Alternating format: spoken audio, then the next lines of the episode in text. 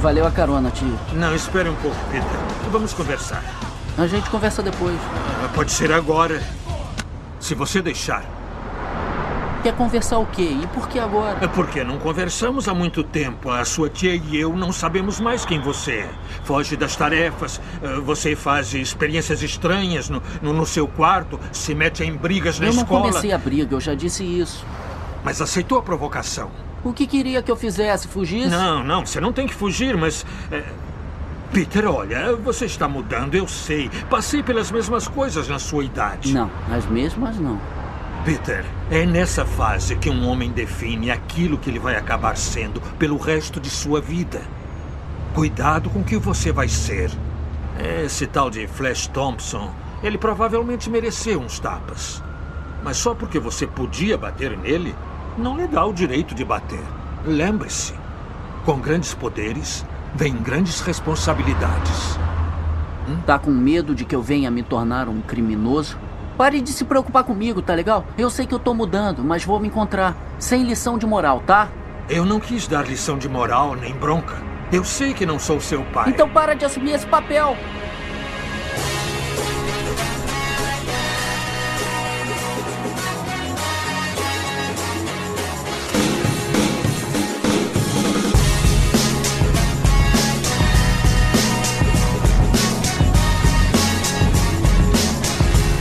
Senhoras e senhores, a mais um podcast que vai falar sobre filmes e séries de TV. Nós somos os podcastinadores. Eu sou o Gustavo Guimarães e aqui junto comigo, ensaiando a dancinha do Peter Parker pro TikTok, estão Fernando Caruso. Eu quero só ver se esse episódio vai ter trilha do Los Hermanos. Eu te amei. Ai, não. Céus. Eu já vou avisando que no momento em que alguém falar, eu cheguei até aqui, cheguei até aqui, até esse momento, sem ver trailer, sem ver teaser, sem ver nada desse novo Homem-Aranha. No Se eu, se eu sentir que alguém tá falando alguma coisa referente ao novo filme, até o título, eu desligo tudo e saio correndo. Tá, tá avisado. Se eu sumir, foi isso. Assunto absolutamente proibido até o último bloco, que é onde a gente vai querer falar do trailer, mas aí a gente se despede do Caruso. Tá bom. O, o Beleza. novo Homem-Aranha vai ser Homem-Aranha Caruso fora de casa. Caruso has left the building. Elvésio, parente.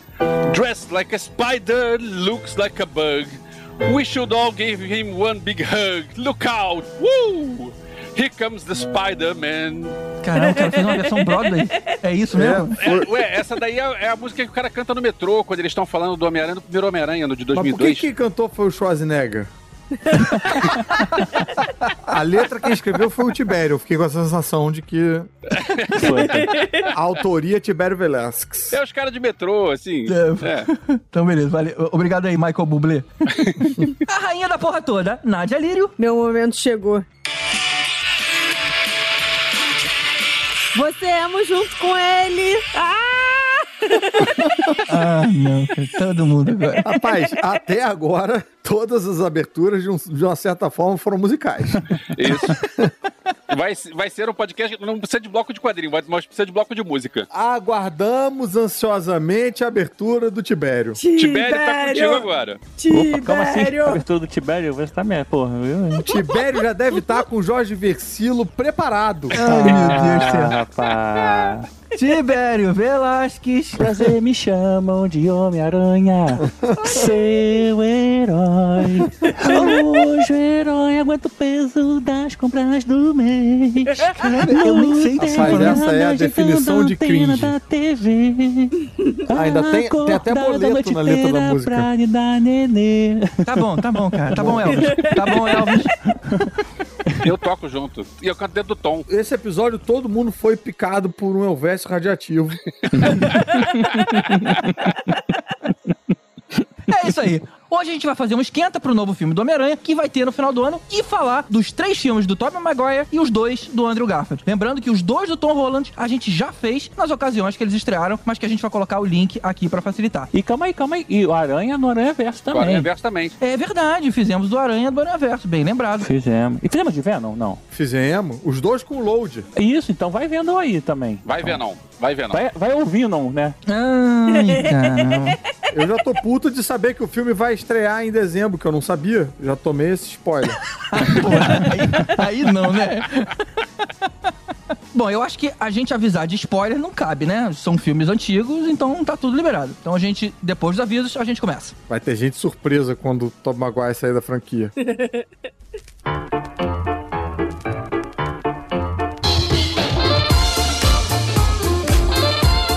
Opa, opa. Então, hoje não tem recado, não tem nenhuma participação nossa em nenhum lugar, nenhum show, nenhum lançamento, nada. Mas tem as nossas Podcrastar dicas para você conferir. Lá no nosso Instagram, arroba Podcrash, você vê a gente sugerindo as coisas interessantes que estamos assistindo nesse momento. E as últimas sugestões são essas. O Tibério te recomenda ver Upgrade, eu sugiro e explico a série Physical, eu Vécio fala do filme Kate, o Caruso da série premiada Rex, a Nádia com Worth, depois o Tibério de novo com Bill Water, eu com Only Murders in the Building, o Elvis faz um apanhadinho de filmes de super-heróis que não são Marvel nem DC, Caruso lembra de The Imagineering Story e a Nádia com a extraordinária playlist de Zoe.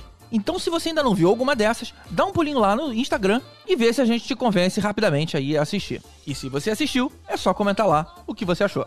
Então, antes de terminar, vamos agradecer os nossos padrinhos, que são aqueles responsáveis por esse projeto existir até hoje. Então, muito obrigado a todos eles, especialmente aos nossos iodas: Mário Rocha, Sérgio Salvador, Marcelo Petego, Fábio Matos, Ricardo Pires Ferreira, Camila Gildo, Renato Veiga, Camila Nabuco, Maria Fernanda Marinoni, Milena Barbosa, Eduardo Tomazetti, Gilberto de Queiroz, Gabriel Teotista, Rodrigo Aquino, Josué Gentil e Carlos Eduardo Valese, aos Super Saiyajins. Alexandre Bom, Fábio Bentes e Marcelo Parreira, aos Mestres dos Magos, Ricardo Varoto, Bruno Mancini e Marcos Especa, e aos queridos Tanos, Hugo Fagundes e Mariana Herrera. Muito obrigado por esse suporte tão importante que vocês dão. E se você vê valor nesse nosso projeto, considera dar um pulinho lá em apoia.se barra podcastinadores e apoiar com qualquer valor. Então é isso. Se você gostou desse episódio ou tem alguma coisa pra falar, manda um comentário pra gente aqui no post em podcastinadores.com.br ou nas nossas redes sociais, arroba podcrash. Agora é hora então de falar de Homem-Aranha.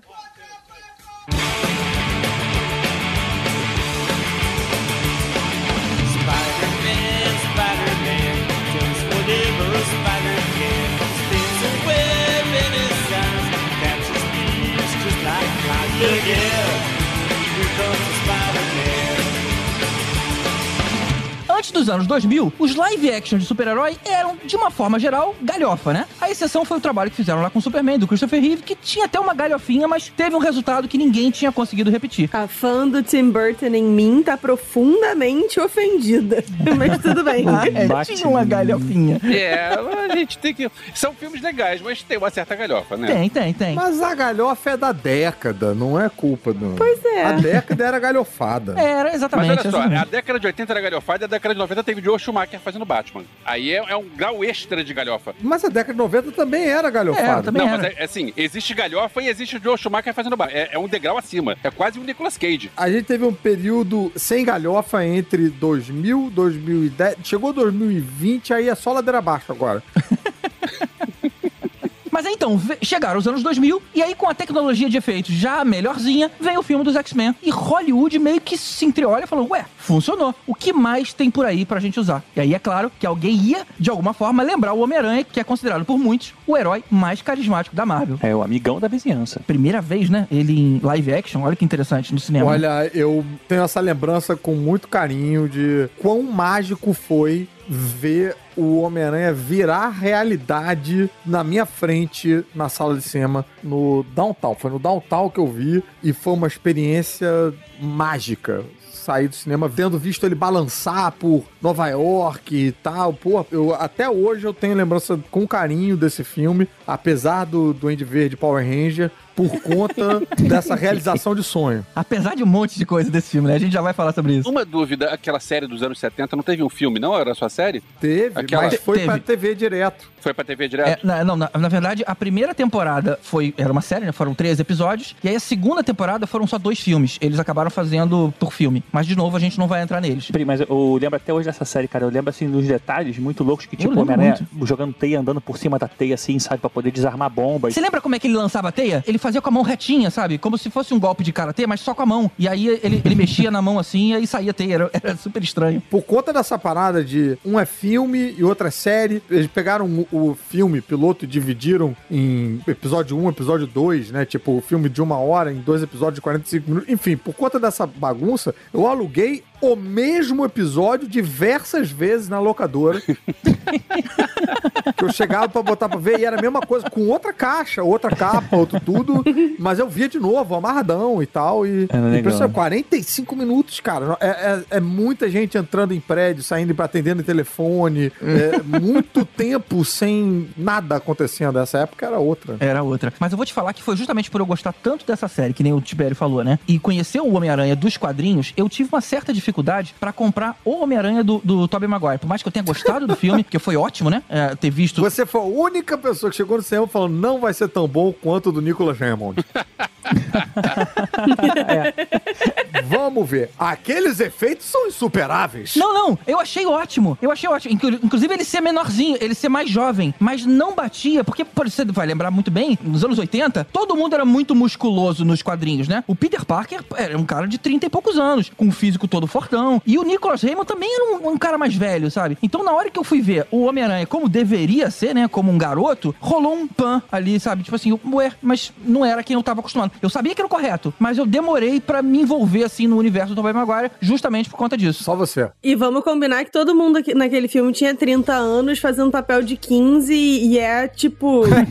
É, assim. É é, a produtora de elenco era a mesma produtora de elenco de Dawson's Creek, provavelmente. Mas assim, no, o Andrew Garfield tinha 29, tá? No primeiro filme que ele, No primeiro filme dele. É, mas ele tem cara de criança. Não, tipo, ele se você passa, olhar, se você comparar os dois elencos, a galera do elenco do Tobey Maguire parece ter uns 60 anos em relação ao elenco do Andrew Garfield. É bizarro. O Andrew Garfield tem cara de quem apanha do Tobey Maguire.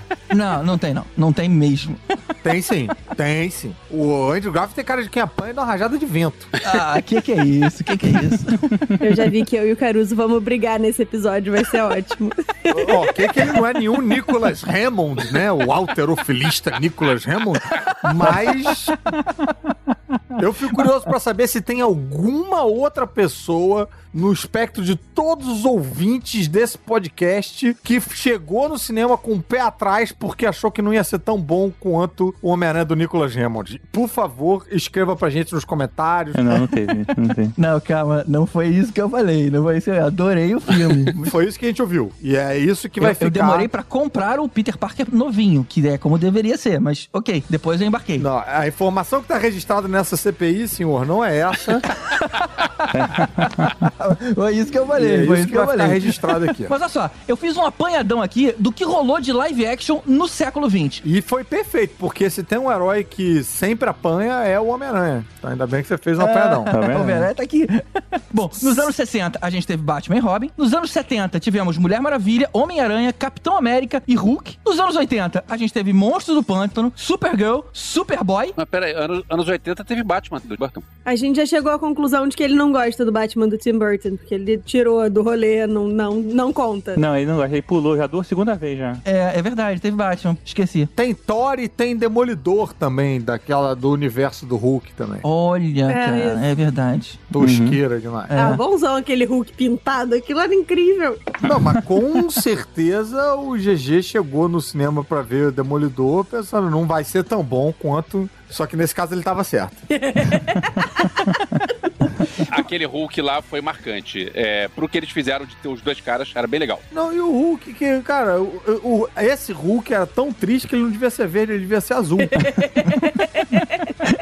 Bom, mas aí terminando, ah, nos anos 80 a gente teve lá a série do Flash, tivemos o filme do Capitão América, o, o Cap- Capitão América com roupa toda esquisita, o, o- a série Lois and Clark, o filme do Quarteto Fantástico, o filme do Fantasma, Liga da Justiça e Aço. calma, calma. Liga da Justiça, Liga da Justiça do SBT. Aquele, né, esquisitão. Tava bem ruim, tava bem ruim. É isso mesmo. Produção YouTube, é isso. Eu acho que a produção foi do SBT mesmo. Você tá zoando, claro. né? Está? Mas, mas, de novo, eu tô citando tudo isso pra mostrar a tosquice da época. Eu acho que realmente o Hulk é o que pode ser a exceção aí, porque tinha uma carga dramática muito maior. Tudo bem que os efeitos eram, eram muito pequenos, né? O cara usava muito zoom, colocava uma lente de, de olho branco e pintava o corpo do cara. Então tinha pouco efeito especial e muito mais efeito prático. Mas tinha uma carga dramática, assim, bem interessante. Ah, o Flash foi maneiro também. O Flash tinha uma roupa bacana. Pela primeira vez a gente tava vendo uma roupa musculosa ali, né? Então deu um caramba, tem cara de, de personagem de quadrinhos isso O aqui. GG só se, só se comove com músculos, né? Se não tiver É, do- músculo. é, eu não entendi. Como- Eu acho que eu tô reparando demais no- nos corpos. Tava fortinho. Eu não entendi É, se a preocupação Hulk, é essa. É roupa musculosa, é Nicholas Hammond. A atuação Rapaz. foi boa, não sei, mas tava musculoso. E, e por isso que Não ele inven- julguem, não julguem. o GG inventou um bloco dos quadrinhos de série e filme de TV pra não falar do Tom Maguire. Porque, assim, é pra ser um episódio sobre o Homem-Aranha, cara. É, a gente tava falando de tosquice, tinha a ver com a minha introdução. Agora eu já, já, já coloquei pra mesa. Entendi. Já se perdeu já. Era, tinha muita tosquice, com exceção dos filmes que a gente foi ver no cinema, né? A gente teve um período longo de seca de super-heróis ali nos anos 90. Eu diria que a história começou a mudar no início dos anos 2000, quando veio o primeiro X-Men, o filme do Blade e esse primeiro Homem-Aranha, porque a partir daí começaram a ter filmes de super-herói e começou a ser um negócio mais, mais constante, Mas né? Blade não conta, gente. Blade não conta. É, Blade não conta. Foi o X-Men, cara, que mostrou que a parada podia, podia ser séria ali, né? Podia ter um clima de quadrinhos sem, sem ser aquela coisa super colorida, né? O- Ele não gosta do Batman de jeito nenhum mesmo, vamos combinar, né? Que super Não, colorido. é, zero. Ah, cara, olha só, o Batman do Tim Burton foi excelente, cara, mas começou a vir os do Joel Schumacher e aí tosquiou de- direto. Isso é verdade. Não, tudo bem, mas, mas não era colorido, né? Mas nos anos 90 a gente teve essa seca em boa parte por conta disso, Sim, porque os tivemos. filmes do Batman, eles desacreditaram não só o Batman, como filmes de super-herói de um todo. E aí ficou-se um tempo ali que a gente tinha que se contentar com o Space Jam. É, e era legal o Space Jam. Era, era, mas porra. Uma coisa interessante, quando chegou o filme do Homem-Aranha, é que eles estavam usando um, um uniforme colorido muito mais próximo, né? Claro que ele tava todo meio high-tech ali, né? Meio modernizado, mas era uma coisa colorida, coisa que o filme dos X-Men preferiu não ir por aí, né? Ele tentou colocar uma coisa mais, mais Zack Snyder ali, até meio demais. Mais realista, A gente né? tava agora reclamando que o coisa foi colorido demais, e Que coisa que foi colorido demais. o Batman do Joe Schumacher. É. Foi. Aí os X-Men fizeram tudo escuro. Faz sentido. Mas é porque assim, você não tem como fazer um filme do Homem-Aranha e. a- Não, mas ao invés de uniforme, ele vai usar uma jaqueta de couro. Não tem como. Não tem, não tem, não tem como. É a marca do, do personagem. Um visual mais street, né? É, é. E eu combinar que em 2000 você fazer um Wolverine de roupa amarela ou, ou marrom, sei lá como é que ia ficar muito estranho também, né? É, e com, aquela, com aquelas máscaras pontudas assim, né? Esquisito. É, é só a gente lembrar que na época, antes do primeiro filme, reclamaram porque o Hugh Jackman era alto demais pra fazer o, o Wolverine. Ah, não, o meu Wolverine não é assim, o meu Wolverine ele é, ele é baixinho. E acabou que. é- Pois é, mas não tem como criticar o trabalho do Hugh Jackman, né, cara? Não, pois é, tanto que todos os super-heróis já tiveram mais de um ator fazendo menos o Wolverine. Foi o Hugh Jackman fazendo É, bem 15 observado. filmes diferentes. É, o Homem-Aranha teve uns 18 já. A gente devia fazer um dia um podcast só sobre os filmes do Homem-Aranha. É. Eu tenho esse sonho. Um dia a gente vai chegar lá. Não, não, hoje o GG quer falar de Hulk, de. Vamos. Mas falando desse filme de Homem-Aranha, ele teve um orçamento lá de 139 milhões, ele faturou no cinema, né, 820 milhões. ou seja, Olha aí, porra. Bom. Foi uma grana muito alta. Os X- o X-Men, por exemplo, não chegou nem perto disso, né? Nem na metade. Então, assim, Aí fica bem evidente de que, porra, de que vale o investimento, né? Foi um Você botar essa grana né? e ter um, um retorno, tipo, quase oito vezes maior, né? Porra. É, e os, e os próximos filmes foram a mesma coisa, né? Inclusive o até do, do Garfield também chegou a 700 milhões. O último, né, que não foi tão bom. E o interessante é a- que gra- foi graças ao X-Men, mas é, a gente sentiu isso, porra, bem evidente no Homem-Aranha. Foi a furada da bolha. Não era o Homem-Aranha, não- assim como X-Men, ok, mas é porque o Homem-Aranha ele é ainda mais difícil de disfarçar de filme de super-herói do que o X-Men. O X-Men você consegue dar uma disfarçadinha ali com a jaquetinha de couro e tananã, e o papo sobre aceitação, para lá. O Homem-Aranha é um maluco que bota uniforme, ele é um super-herói para lá. Ele furou essa bolha e virou um filme pra toda a família. Todo mundo queria ver esse faturamento que o Tibério falou aí. Acho que foi a prova cabal de que, cara, tem mim, potencial pra caralho é isso aí. E nesse caso foi um filme da, no caso da Sony, né, da, distribuído pela Columbia Pictures, Aham. é quando a Marvel não tinha ainda, Marvel Ah, Studios não tinha interesse em fazer um filme e aí tá vendendo, vendia licença doidado pra lá e pra É. cá, não né, todo mundo tinha direito menos ela Aham. e que depois Vendeu até pro Japão, veio né? A gente não falou disso, mas tem o. Homem-Aranha japonês. É, o Tokusatsu do Homem-Aranha lá do- no Japão. Então eles vendiam, era, era facinho a Marvel nessa época, né? A gente, os principais personagens e o Homem-Aranha, um deles, que era um dos principais personagens da Marvel, né? Ainda é. Ela, quando ela vendeu, ela tava meio falida, não tava? Tipo, foi meio que pra manter Tá, a- era ela uma, foi uma no- época no- ruim, né? Tava em va- vacas magras aí na, nessa época, né? A gente tinha a própria DC também não tava bem, né? Quem tá, teve a criação da, da Image, né? Na década de 90 ali, então. Mas a DC, ela tinha a Warner, que segurava ali as Sim, sim, contas, né? nesse Então caso, ela né? podia estar dando prejuízo. Como a Marvel não tinha essa, né, esse um estúdio por trás ali pra fazer esse pistolão, aí ela foi vendendo os, foi vendendo os produtos todos. Isso que foi que, que fez com que a Marvel tivesse que investir num filme do Homem de Ferro, que assim na época era piada. A gente tem um parque da Universal Studios que tem os personagens da Marvel, né? Não é nem da Disney, né? Você vê, eles venderam até pra igreja. Vem cá, eu tava lembrando aqui enquanto vocês estavam falando, não teve um desenho do Homem-Aranha que era junto com o Homem de Gelo e alguma outra super-heroína? Eu tô lembrando errado. Teve. Foi, o- foi o desenho que me fez amar o Homem-Aranha do jeito que eu amo até hoje. Era Homem-Aranha e seus super amigos, uma coisa assim. Homem-Aranha. Ai, era esse o nome? Que putz. E que tinha um laboratório secreto escondido no apartamento da tia May que ela não sabia. da Tia May. É, tipo um cômodo que ela nunca percebeu que existia, né, na planta da casa. Tinha um Cocker Spaniel também, uma cachorra chamada Le- Senhora Leoa, uma coisa assim. E E a super-heroína fazia o quê? a super-heroína tinha poderes de fogo. Ela era estrela de fogo. Ah, era? Fogo, gelo e Homem-Aranha. Eita. Fogo, gelo e teia. Tinha um Homem de Gelo. Eu achava irado. Homem-Aranha e seus incríveis amigos, ou coisa assim. E também teve um outro desenho na MTV que era de computação gráfica. E se eu não me engano, era escrito pelo Brian Michael Bendis. Esse desenho era bacaninha. Quem dublava o Peter Parker e o Homem-Aranha era o Doug Hauser, o camarada do How I Met Your Mother. Qual o Ah, nome desse? legal, legal. É, esse camarada aí. o Barney. O Homem-Aranha teve bons resultados nas adaptações de desenho dele. Você vê que o cara é underground quando ele fala aquele cara que faz o Doug House aqui fez aquela outra série, aquela sitcom, como é que é que ele fazia? How I Met... É, Aquela- qual é, né? Do. Quando eu vi cartaz do Bom Doutor na, no Globo, eu falei, essa porra é Doug Hauser, não fode. tá querendo me enganar, Globo? Eu lembro.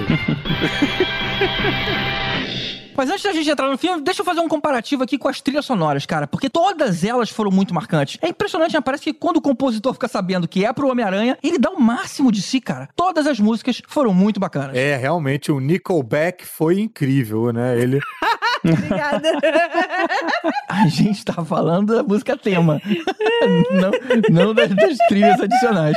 Vamos, vamos dar uma olhada aqui rapidinho na música de 2002.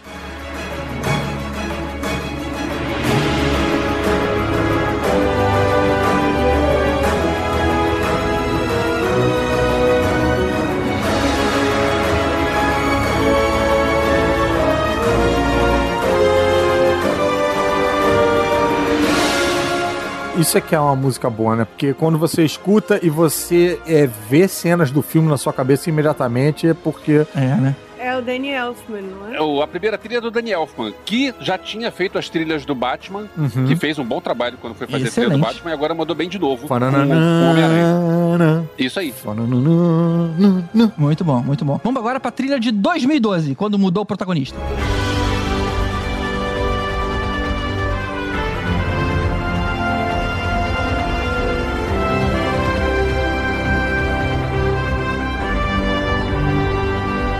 Interessante que eles escolheram prosseguir por um caminho de fazer a trilha ruim, né?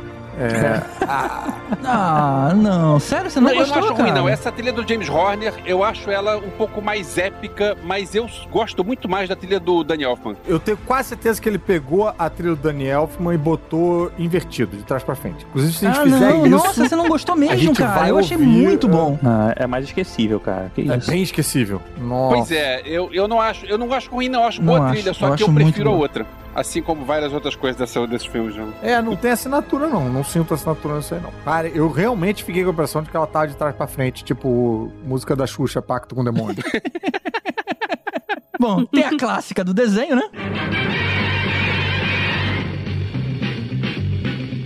Spider-Man, Spider-Man does whatever a spider can. Spins a web any size, catches thieves just like flies. Look out, here comes the Spider-Man. Deixa eu fazer um comentário sobre essa do desenho, que é um comentário que eu já comentei antes em algum podcast nos últimos anos, nem sei lá quando foi, vocês com certeza não se lembram. E se, te- se tem algum ouvinte que lembra, é porque alguém fez um, um- uma Maratona maratona. agora. Pois é, porque é o seguinte, uma coisa curiosa nessa música, nesse tema aí, é que é um tema no- numa escala menor e que você tem os acordes, que você termina os acordes, você tem que fazer dentro da escala. E você tem os as notas fora, e às vezes você bota, em músicas do modo geral, você bota uma nota fora, tipo, você tá tocando aquele negócio de... Você joga uma nota fora pra voltar, porque ela causa uma tensão e ela volta pro acorde que termina bem, Pra você terminar bem. Tinha muito acontecido. Tipo, tipo um bridge? Não, Né, é, outra tipo coisa. um negócio que acontecia muito em, em música clássica, uma música que tá em tom menor e ela no fim ela faz uma modulação Pra terminar no maior, pra você terminar a música de um modo bom. E aí o que acontece com essa isso. música aí? Essa música termina na nota fora, porque ela tem uma nona, a nona tem aqui o acorde e a nona seria isso aqui. E essa nona não aparece em momento nenhum do filme, a não ser no. É,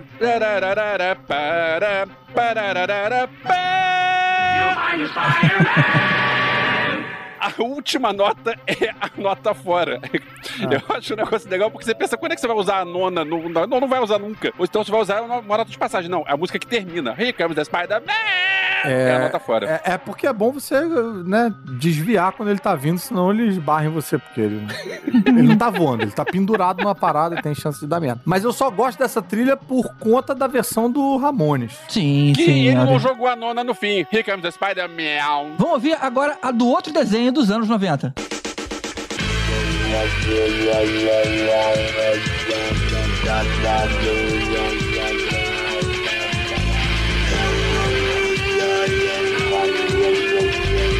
Putz, foda. Esse sim eu conhecia. Cara, foda. Eu nem isso aí, lembrava da eu, existência eu, disso aí. eu lembro. Pô, isso aí é Eu- foda. Cara, veio com gosto de nugget pra mim isso aí. Essa aí, Elvis, é feita pelo Joe Perry do Aerosmith. Olha só que legal. Parece que ele pega a frase do Spider-Man, Spider-Man e estica, né? É, mesmo, parece. Parece, é verdade. Spider-Man, Spider- Bota no vocoder Spider-Man. Hoje em dia seria o Daft Punk fazendo. É. Já reparou que toda música do Daft Punk tem vocoder? Se você ouve uma música e pensa, será que isso é Daft Punk? Aí você tem o vocoder também. Daft Lucky. É, então é Daft Punk. Mas essa música eu lembro tipo do X-Men também, cara. São dois que eu ouço assim, um caramba, transportados pra. Esse desenho era bom, hein? Você Porra. lembra do. É, isso é muito bom. E tem a vibe setentista, da, que eu particularmente prefiro, mas eu sei que vocês não, que é, a- foi a da série.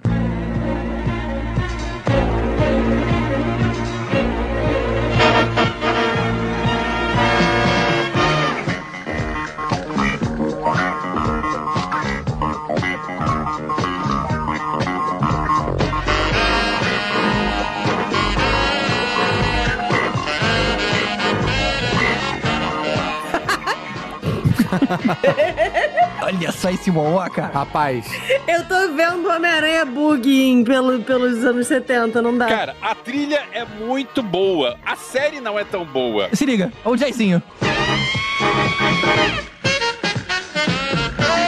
Não, GG, não dá. Pô, é muito foda, muito foda. Cara, esse som é muito bom. Seu erro foi botar essa trilha depois do Joe Perry, cara. Errou aí. se você ouviu essa trilha e não imaginou o Nicolas Hammond de patins e boca de sino, você ouviu a trilha errado. Eu imaginei o Homem-Aranha, o Tommy Maguire, mexendo a mãozinha assim, andando pela rua em Nova York no episódio 3, do filme 3, assim. Ah, é, olha só. Podiam ter usado, hein, cara. Não é? Mas de patins e boca de sino. Podiam ter mãozinha. usado essa música. Podia, né? Podiam ter usado essa música, ia ser maneiro. Cara, parece aqueles desfiles do Scala. Caramba, vocês zoaram demais a música. Não, a música é muito boa. Eu, eu curto muito esse- som. A série não era boa, mas a música é muito boa. Esse- É, só tem a ver com Homem-Aranha. Sim, sim, sim. A série não era boa. A música boa pra você ouvir com outra série. Assim como tinha na mesma época o tema da Mulher Maravilha, que também é sensacional. Sim, essa música podia ser da Mulher Maravilha, mas não tem nada a ver também com é Homem-Aranha. sensacional. Tem a ver com os anos 70, cara. Você não era nascido na época, você não sabe como que era.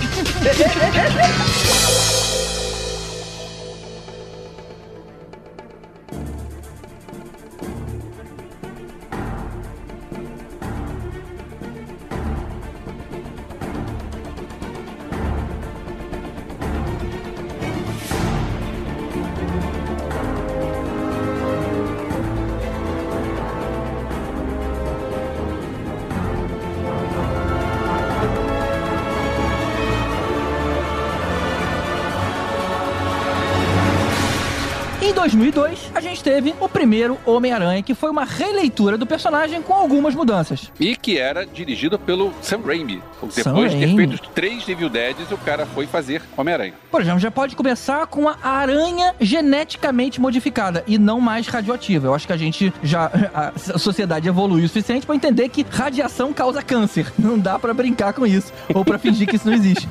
Mas isso, na verdade, é- se vocês estão chamando de mudança, isso eles pegaram da linha Ultimate dos quadrinhos, que era exatamente assim. Já existia a Ultimate nessa época? Já. Sim, sim. A, a Ah, fonte legal. foi essa. Mary Jane na escola com o Peter Parker, porque a Mary Jane não estudou na escola com o Peter Ah, Parker. a Ultimate não teve a Gwen Stacy, porque o, realmente o filme pulou ela e foi direto pra Mary Jane. Também foi isso na, na revista. Sim. também. E aranha geneticamente alterada, teia orgânica. Teia orgânica, eu achei tão estranho uma teia orgânica, cara. Essa história da teia orgânica, eu como nunca li os quadrinhos, pra mim me parecia muito mais lógico a teia orgânica do que a outra teia. Do que o moleque, né, fazer um. Mas eu lembro um muito bem do Ulisses reclamando naquela época. Eu falei, caramba, tem um esfíncter no pulso. Olha que coisa esquisita. Não, eu, eu é entendo verdade. que o pessoal reclamou, porque no quadrinho sempre foi assim, mas como para mim, como eu não tinha essa referência, pra mim parecia muito mais lógico. A única coisa que não era, né, tirado lá do Ultimate era a mão de punheteiro cabeluda lá que gruda no,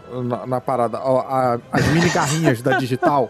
Aham. Isso parece mais até uma ideia do Homem-Aranha 2099, que escalava é, com. Ele tinha garras, né, na, na digital. É, mas como é que isso explica o pé, né? Ah, Que tem um sapato. A mão é uma coisa. Quem fez escalada sabe. Pois é, é, isso é um negócio que eu queria perguntar pra vocês que leem os quadrinhos, porque depois que o cara faz a, a, a roupa, ele pode até pensar em alguma coisa desse tipo, mas ah, tanto ne- no, nesse Homem-Aranha quanto no Homem-Aranha do Andrew Garfield, quando o cara começa, ele começa com o sapato normal. Como é que o sapato normal gruda? A mão gruda. Isso é um mimimi de alguém que nunca leu o quadrinho e, e, assim, eu aceito, beleza, aceito. Então, existe um negócio chamado suspensão de descrença.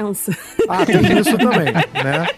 Que não é pra você estar fazendo essas perguntas durante o filme, né? Porque aí a pessoa do lado faz. "Shh". Mas a, a questão é que se você gruda a sua mão, se você, sei lá, é, apoia a mão num lugar, o pé é só de apoio você usa ele pra escalar qualquer parada. Se você fazendo escalada, você pega numa daquelas agarras lá né, e apoiou a mão ali, o pé você sobe na parede lisa mesmo, sem, sem precisar tá estar. Se não tiver com óleo, o resto você puxa, né? Ele tem um, Exato, ele tem um exato. atrito, né? Não, não é, não é que nem na escola que o professor fala assim, vamos desconsiderar o atrito pra criança poder saber fazer o negócio direito lá. O que não pode, o que você tem o direito de chiar é se ele tiver de tênis pendurado na, no, sei lá, no teto sem as mãos. Aí você tem o direito de chiar. Aí é esquisito. Quando eu rever, eu, eu vou, vou prestar atenção nisso, mas ok, aceito, aceitei. Tipo o Miles Morales no Aranha Verso, é que fica assim em pé de lado. Esse, aí você pode reclamar. É. Acho que vale a pena chamar atenção nas coisas que ficaram muito próximas aos quadrinhos. Quando, quando eu, lógico, não sabia que tava puxando do Ultimate, mas, mas das histórias clássicas. Por exemplo, a questão da morte do tio Ben foi muito bem representado. O Sim. trabalho de fotógrafo lá do Clarim, a população achando que o cara era uma ameaça e até a super sexualização lá da Mary Jane, porque no fim das contas, né, era o que acontecia nos quadrinhos. E convenhamos, aquela cena do beijo de cabeça baixa com a roupa molhada foi apelação total nível quadrinhos, né? E acabou virando um momento meio icônico do cinema, né? Todas Sim. as Virou, montagens cara. e tal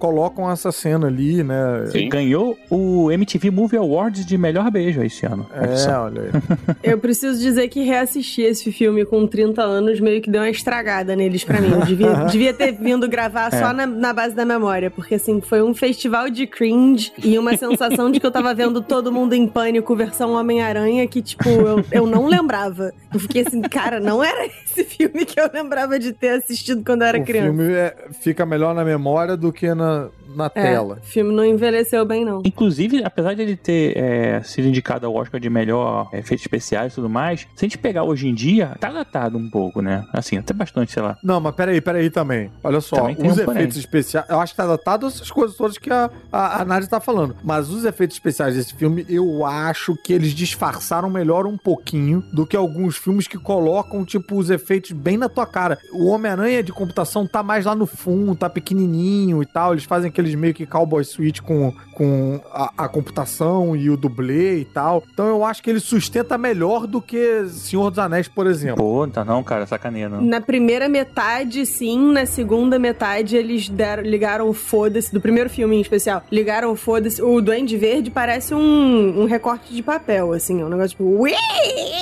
Eu reparei os efeitos especiais datados, mas isso não me tirou do filme, não. Eu curti o filme. O Duende Verde, pra mim, é um problema, independente dos efeitos especiais do filme. O filme que o Duende Verde tá é outro filme. O Duende Verde tá no SPT.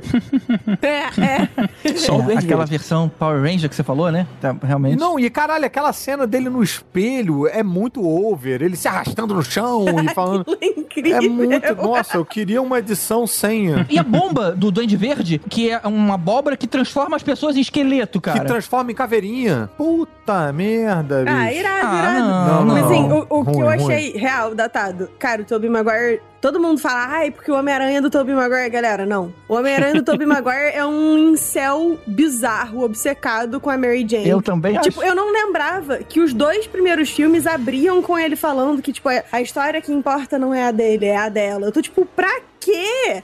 Por quê? Por- qual, qual foi a dessa escolha de roteiro de, tipo, ah, centralizar tudo em torno? É pra justificar a mão peluda, Nádia. Senão o menino não sobe pelas paredes. E mesmo o beijo icônico, se a gente parar e olhar a cena momentos antes, cara, esse beijo fica bem mais complicado, porque ela tava ali num- numa coisa assim, quase sendo estuprada, e aí fica tão grata de ter sido salva que deu um beijo na boca dele, sabe? É daí que vem depois, mil anos depois, com ah, o beijo Raylo foi, foi de gratidão. Porra, não faz sentido. A Nádia tá. Eita, trouxe um Raylo aí do nada. Caraca. Mas vem cá, só pra também reforçar aí, é, não precisava estar chovendo, não. O diretor que mandou chover. Não era. É, eles não estão é. gravando na rua, aquilo é estúdio. Não foi tipo, ah, tá chovendo, vamos gravar mesmo assim. Não. Exato.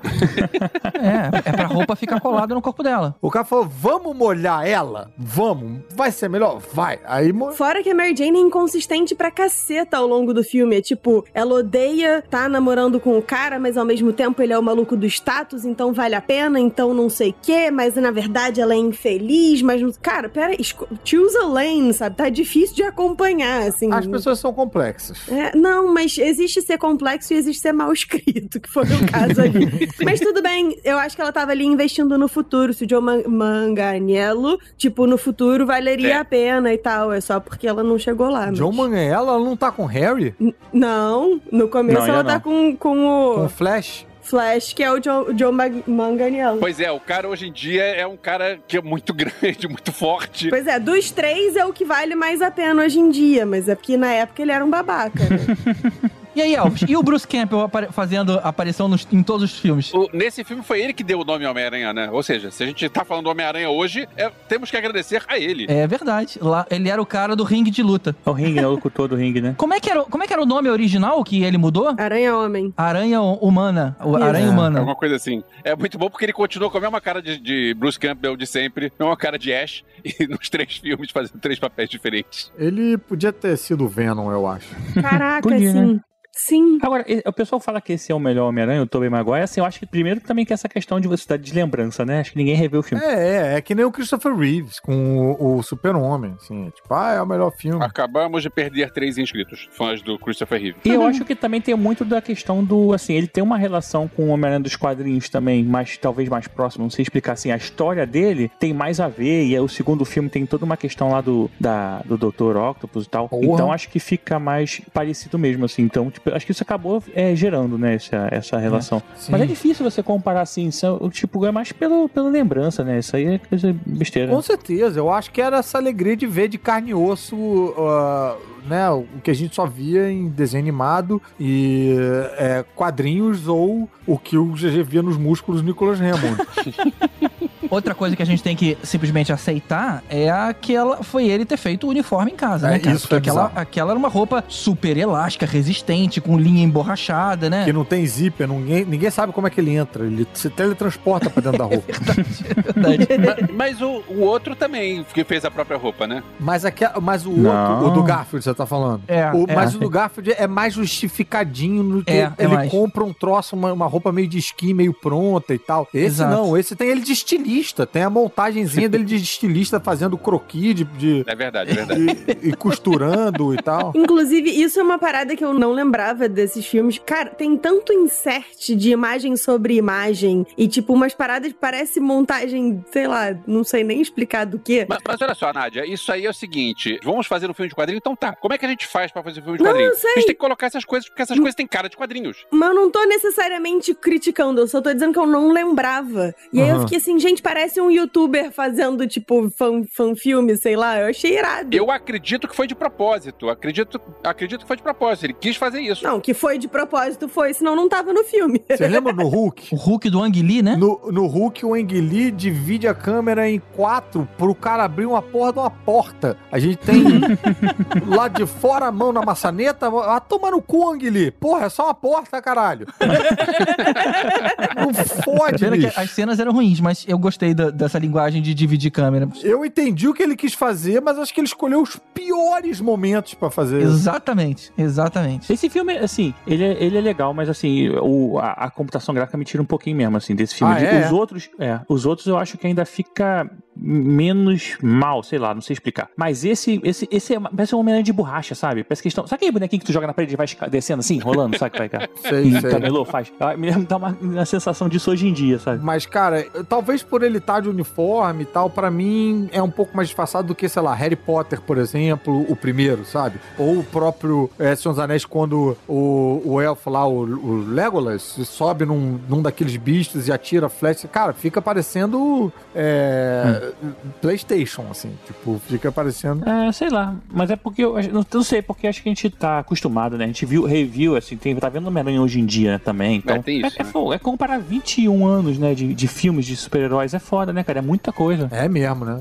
Duas É, décadas, né? 21 anos de, de efeitos especiais também, né? De CGI. O que, que o CGI evoluiu? Pois é. É, exatamente, é. O 2000 tem essa. dá essa disfarçada pra gente que é né, mais velhaco, que não parece que passaram duas décadas. Parece que é tudo 2000. 2000 é uma década, né? Minto, 21 anos é 2000. Nesse caso é 2000, 2002, né? Eu falei até errado. 2010, 2020, é tudo a mesma década. É, a década 2000. Inclusive, inclusive, pra não deixar passar falando em 2000, você lembra desse filme que teve um trailer que o Homem-Aranha é, prendia um helicóptero entre as torres gêmeas? É e verdade, aí foi é banido o filme. É. O trailer, na verdade, ele foi, deixou de ser vinculado. Porque é, os terroristas deram um erro de conte. Uma coisa que eu achei- sempre achei ruim nesse filme, mesmo naquela época, era o lance da a motivação do Duende Verde, cara. Tipo assim, o Homem-Aranha nunca fez nada contra ele. Nos quadrinhos a gente sabia, tinha todo o histórico. Mas ali no filme, ele nunca atrapalhou nenhum plano do vilão. Ele, assim que o Duende surgiu, ele já implicou de graça com o Homem-Aranha. E isso ficou meio pobre ali, né? É, ele é maluco, né? O Duende é maluco, né? O cara fala É, sozinho no espelho era e essa, tal. tá? É. O William Dafoe faz o que quiser, né? Virou, virou um cara dele. Eu, eu preciso dizer, o William Dafoe literalmente pode fazer o que ele quiser, que eu, eu compro. Eu não tô nem aí. É tipo, tá bom. Inclusive, ele pode aparecer depois. Assim, Bicho, e assim, ele com aquela cara, era só pintar ele de verde, cara. Fizeram isso com o Ferrino. pra que botar um capacete de Power Ranger nele? Ah, se o capacete de Power Ranger dele, tipo, é o formato da cara dele, só que exagerado, sabe? Assim, não precisava. Vocês viram o teste de maquiagem? Aventou-se a possibilidade de não ser armadura. A roupa do Duende ser tipo, sei lá, que merda era. E tem um teste de maquiagem que é foda, foda. Com É mesmo? expressão, mexendo a, a, a- cara, a boca. Vocês nunca viram isso? Vou Não. Não, vê se, se você achar o link aí, manda pra gente colocar aqui no post. Vou botar. Vou jogar no grupo pra vocês verem, vocês vão ficar putos com esse filme. Bom, e aí no fim do filme, o Duende Verde morre, a Mary Jane se declara pro Peter e ele acaba rejeitando ela. É, esse final eu lembro que eu fiquei bolado, assim, tipo, caramba, o cara no final acabou na merda e tal. E aí a outra é apaixonada Ah, pelo. é Homem-Aranha, ela é é apaixonada pelo. Homem-Aranha, mas não é pelo Peter, assim, né? Tipo, esse final eu, ficava, fiquei meio triste quando na época, assim, eu lembro de ter. Uhum. No final foi um bom filme, assim, é, valeu a pena, assim, ter no cinema na época e tal. Pô, era, foi muito legal. Valeu, valeu, valeu. Vamos pro próximo então.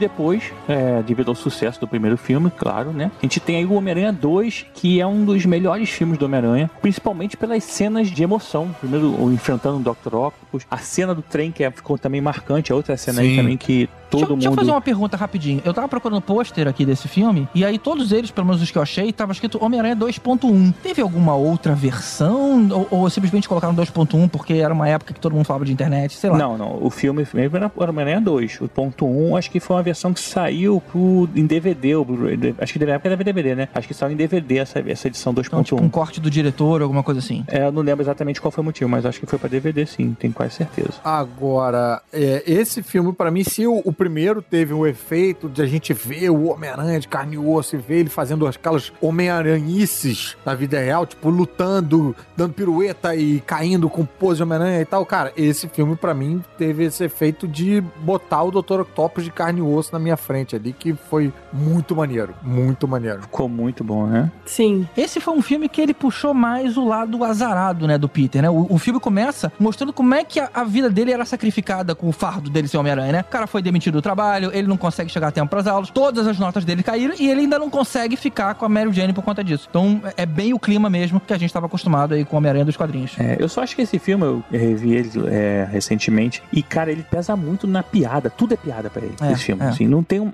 Tudo, tudo, assim. tu- onde eles podem, eles botam piada. Assim. Esse é o do elevador? É, do elevador. Que ele perde os poderes, né? E aí ele tem que descer de elevador. Mas essa cena até que é engraçadinha. Mas assim, tem umas coisas assim dele se ferrando o tempo todo, né? Do início do filme. Tanto que ele vai perdendo os poderes, ele perde o Homem-Aranha nele, né? E ele começa até a enxergar. Ele, ele tem a cena dele botando óculos, tirando óculos, né? Isso. Que o virou- médico disse que era estresse.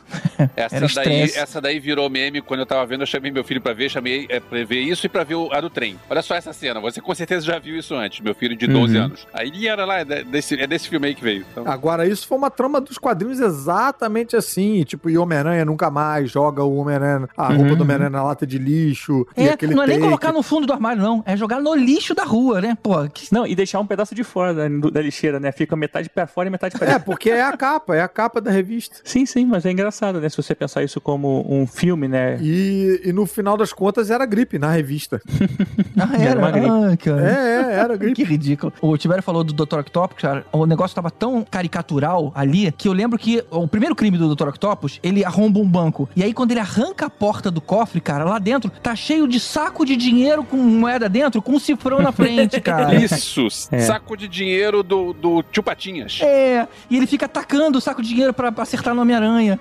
Ah, mas isso eu acho irado, sabia? Ah, não, Porque não aí pode. comprou, foda-se, não, a gente vai fazer um negócio cartunesco, é isso aí e tal. Eu- É. Isso eu acho maneiro. É. Me incomoda mais, tipo, no, no primeiro filme, o Tobey Maguire tentando acertar como é que faz pra cuspir a teia. Que aí Uhum. chega uma hora ele faz, tipo, a Shazam. mãozinha Shazam. do rock, assim, sabe? Ah, maneiro. É, eu não acho. É, tipo, acho, essa- acho que as duas coisas que vocês falam legais. Assim, do... Agora, esse Dr. Octopus ali foi ali. Foi na cena de, de surgimento, criação do Dr. Octopus que eu senti a mão do Sam Raimi, que vira um momento meio terror B, com as garras indo em cima da equipe médica e Ah, essa série foi legal. Essa parte uma foi coisa legal. meio acelerada e o grito, ah!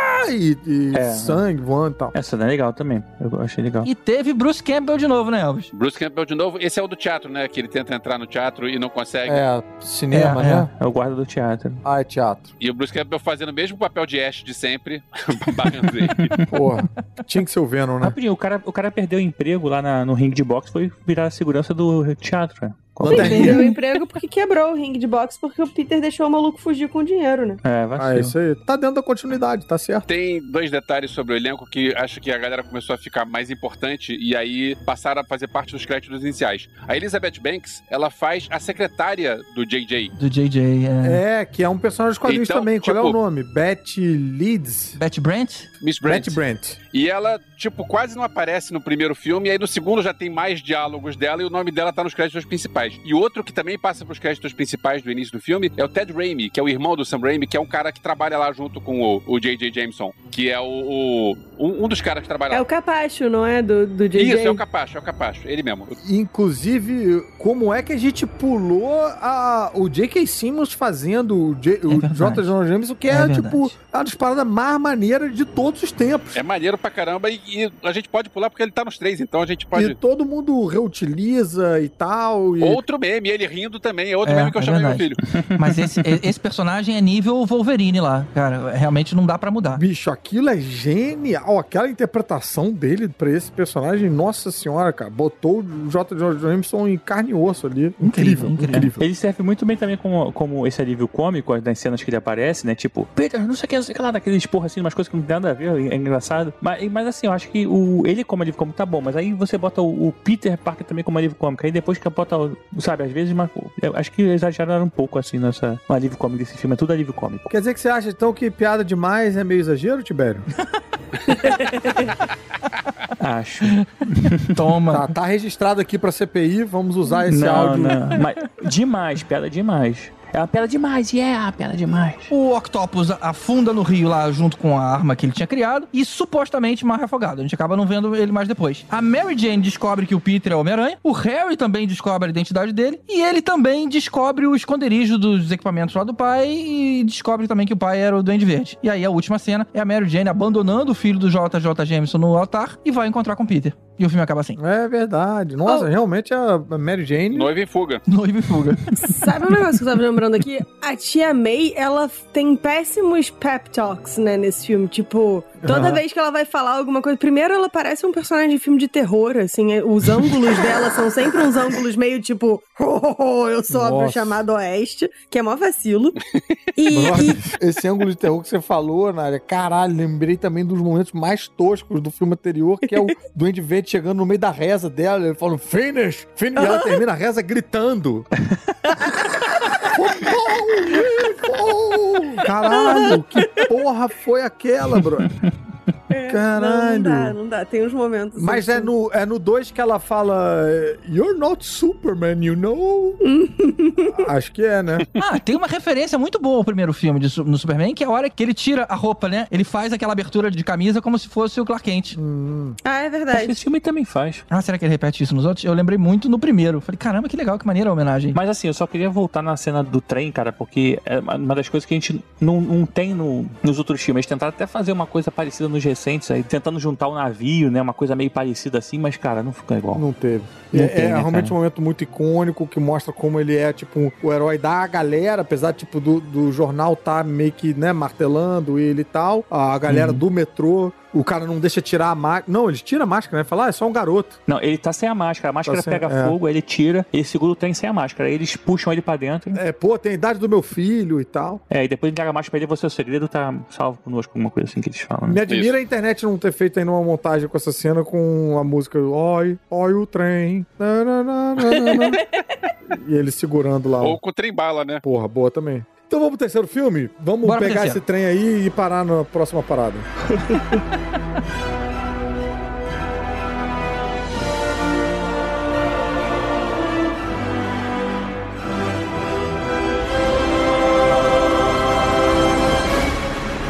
Agora, se no segundo tem uma cena boa de trem, no terceiro o filme inteiro descarrilha. Puta que me pariu, hein?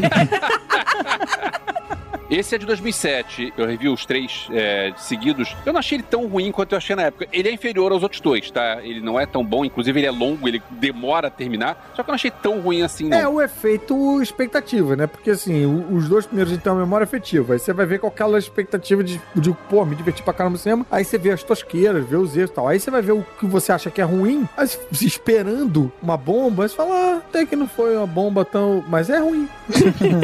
Mas é Assim, ruim. pra começar, é uma festa de personagem novo, né? Tem a Gwen Stacy, tem o Ed Brock com o Venom, tem o Homem-Areia, tem dois Duendes Verdes. Caramba, cara, menos. Tem dois Duende Verde? Tem, tem o pai e o filho. Não, é o Duende Verde e o Macabro, né? Macabro? Não, não, tem o pai e o filho. Então, Duende Verde e o Duende Macabro. Não, O- no fi... O pai volta nesse filme? pai volta, não. William Defoe? É, ele tem uns, uns delírios. Ele contracena com, com ele no espelho. Ah, tá, mas. de- tá, não, tudo bem. Não usou planador, não é Duende Verde. O que tem é Norman Osborn. Não tem. É, o Norman falando com, com o filho lá. Mas assim, eu nem, assim, a gente, na época até falava, pô, mas apresentando, botou tanto personagem novo, a gente é, não deu tempo nem de conhecer, podiam ter botado um personagem de cada vez tal, não sei o quê. E hoje a gente vê aí apresentando uma porrada de personagens do mesmo filme, Sim. sabe? Tipo, sei lá. E aí você vê que na verdade não, não, não é nenhum absurdo fazer isso, assim. Achei. É, mas isso foi um pouco a treta do, do Sam Raimi, né? Que fez com que ele saísse e aí junto com ele sai o elenco todo, né? Que o estúdio quis enfiar o Venom à força, ele não queria. Ele queria fazer um filme com o Abutre, o estúdio falou que não queria gente velha. E Teve isso, né, caralho, vacina. eu acho que teve, não, mas não sei, pode ser que... Essa história toda do Venom foi muito estranha, cara. É um meteoro que cai pertinho aonde estavam É, o Peter cara. e a Mary Jane namorando, sabe? Ah, mas por isso que é, é filme, cara. Mas é complicado também fazer o Venom, porque a origem do Venom, bicho, é uma foda de adaptar, cara. Porque a parada na Guerras Secretas, pra É, se não- refazer o uniforme... Eu tenho uma né? dúvida com relação ao Venom, porque tem aquele negócio dele pegar características da pessoa e tal, e ou melhorar ou piorar, sei lá, ele é, amplificar características. E aí ele sai do Peter Parker, vai pro Eric Ed- do Dead Seventy Show, e o cara vira Homem-Aranha também. Por que, que ele vira Homem-Aranha também? Porque ele tem inveja do Homem-Aranha. Ele quer ser o Homem-Aranha. É. É, na verdade, ele- achei- essa raça dele, ele tem um pouco essa característica parecida com o Homem-Aranha mesmo, assim. Apesar dele fazer ali, ele, a raça mesmo tem, Tanto mas que mesmo a, a teia do Homem-Aranha sempre foi sintética. Mas a hora que o Red Richards lá descobre que a teia do Homem-Aranha ainda tava no uniforme do Venom era orgânica, aí que a gente falou: opa, peraí, tem alguma coisa. A teia tá vindo do uniforme, não tá vindo do, do homem, né? Que tá por debaixo. Uhum. É, exatamente. Então é um ser vivo. É um ser vivo. Sim, é. Mas é, é isso aí. A, a gênese do Venom é meio que uma confluência de fatores, tanto nos quadrinhos quanto no filme. No filme isso acaba ficando um pouco confuso e tal, mas é que o Ed Brock é um jornalista que odeia o Homem-Aranha por ele ter fudido a carreira dele. O Homem-Aranha resolve um crime lá e tal, que aí eu tô falando dos quadrinhos, né? Que é que descredibiliza o Ed Brock. E o uniforme do Homem-Aranha também tem raiva do Homem-Aranha porque foi rejeitado pelo Homem-Aranha. Então, quando juntam os dois com ódio do Homem-Aranha, aí vira um Homem-Aranha demoninho. Mas de qualquer- no filme também ele é denunciado por uma farsa e é mandado embora. E também tem raiva, né? Sim. É, mas cara, ninguém nem lembra, né? Agora, eu preciso dizer que eu gostei do, do efeito especial do Venom.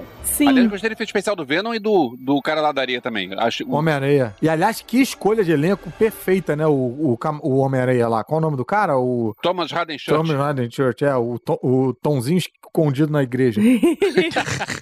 Ele tem cara de Homem-Areia, cara. Pô, perfeito. Ele Mas eu tem. preciso dizer um negócio. O efeito especial do Venom é maneiro, mas eu não entendo por que que, tipo, rola uns dentes de vampiro no Eric do Dead Seventy Show. Tipo, eu entendo que o Venom verdade. tem dentes compridos, Uhum. mas, sabe? Na hora que tira o, o Venom, ele tem uma dentadura diferente. É. É, porque tá no, tá Mas no corpo maneiro. dele ali, O né? é Tá maneiro. tipo meio que. É uma simbiose. Tá meio que misturando. É, pra, pra- pra mostrar que ele tá possuído. Tá ficando mal. Não, eu aceito, assim, não é uma coisa que me, me perturbe o cabeção e tal, mas eu fico, tipo, é, isso foi uma escolha. Ele poderia, tipo assim, aume- aumentar o pé, sei lá, sabe? Porque, tá- na verdade, faz parte dele, só não fica a morte o tempo todo porque ele não tem interesse que fique a morte o tempo todo, o Venom, né, no, no corpo. Sim. É, ele não quer que fique todo mundo Venom, né, Tibério?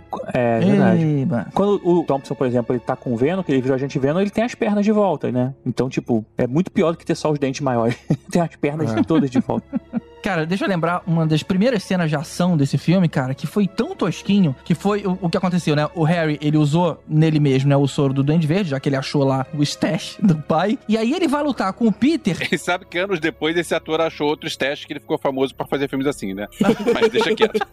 Deixa quieto. Não, mas eu tô falando do, do Harry, cara. não- Você tá falando do, do, Harry Potter? do Ed Brock, lá do, do, do Venom. Não, ele tá falando do Harry também. Não, não, não, não, é ele mesmo. Tá, Eu tá. tô falando do James Franco. James Franco e seus filmes de maconha. Isso. Ah, verdade, claro, claro. É, tá certo. E tem outras coisas que o James Franco andou achando também, mas aí não é legal de comentar. Andou, andou perdendo também, né?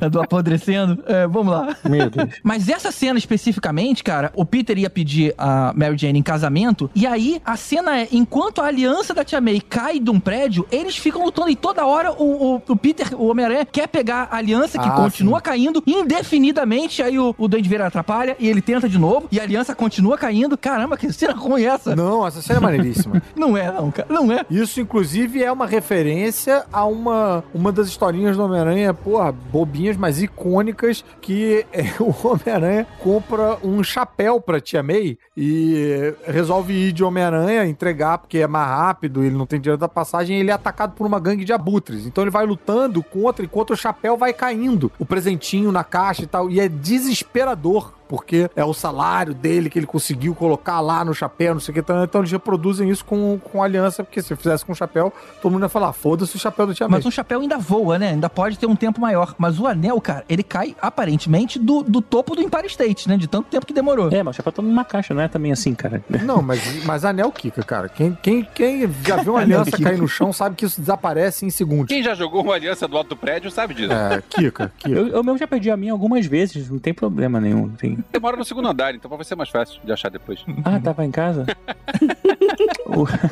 o único problema desse filme, na verdade, é que assim, o, o foda é que o Homem-Aranha, quando ele tá com o Venom, em vez de ele ficar com raiva, ele fica emo. Isso é muito foda. Ah, irado.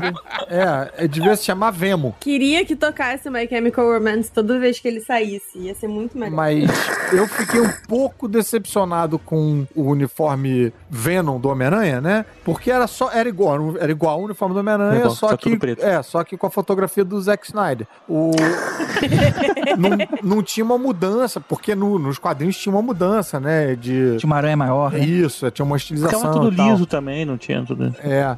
Aí isso achei meio, meio cagado. Cara, mas uma coisa que me incomodou nessa história do uniforme, o que acontecia, né? O simbionte pegava o corpo dele quando ele tava dormindo, saía aí pela cidade e ele voltava, tava toda hora cansado. Mas tem uma hora que ele acorda no meio da cidade, é, sei lá, tava- ele tava no meio de uma. naquela pose dele lá, né? De, de ficar agachadinho no, no- no- em cima de um gárgula em algum lugar. E ele acorda ali e ele fala: caramba, eu tô aqui, porque eu, eu tava na minha cama. E aí ele olha pra roupa e falou: ih, que maneiro, que uniforme legal, cara, gostei. E aí sai pulando de alegria. Porra, cara, não achou estranho, não? De repente meu uniforme mudou e eu tô acordado no meio da rua. Tem alguma coisa errada aqui. E ele cagou pra isso, né? É, não sei, eu acho que eu ia achar maneiro também. Tá bom.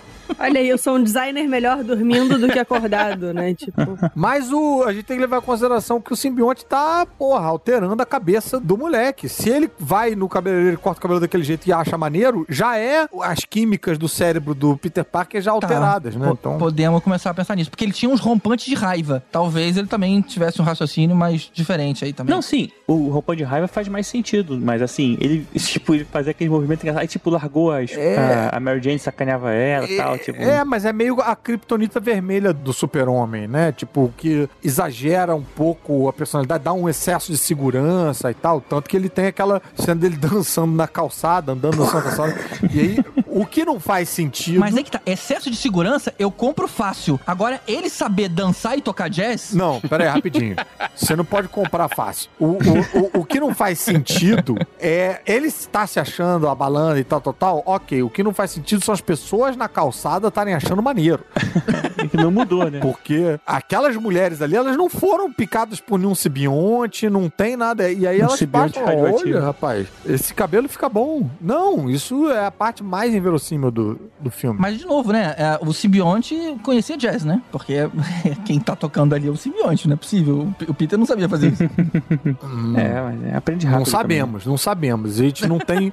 A, a gente não tem os filmes da vida do Peter antes dele ser picado por aranha radioativa. Pode ser que seja, tipo, três filmes de aula de piano. A gente não sabe. Tá bom. Mas uma coisa ruim que fizeram nesse filme foi terem colocado o Homem-Areia como o cara que matou o tio Ben. Não precisava disso, né? é verdade, não precisava. retcon esquisito ali, né? meio- Foi, foi. Se fosse É. só o filme do Homem-Areia, talvez, pra você fazer uma, uma curva, uma carga, mas mesmo assim, sei lá. Já pensou que difícil tentar narrar a luta do Homem-Aranha com o Homem-Aranha?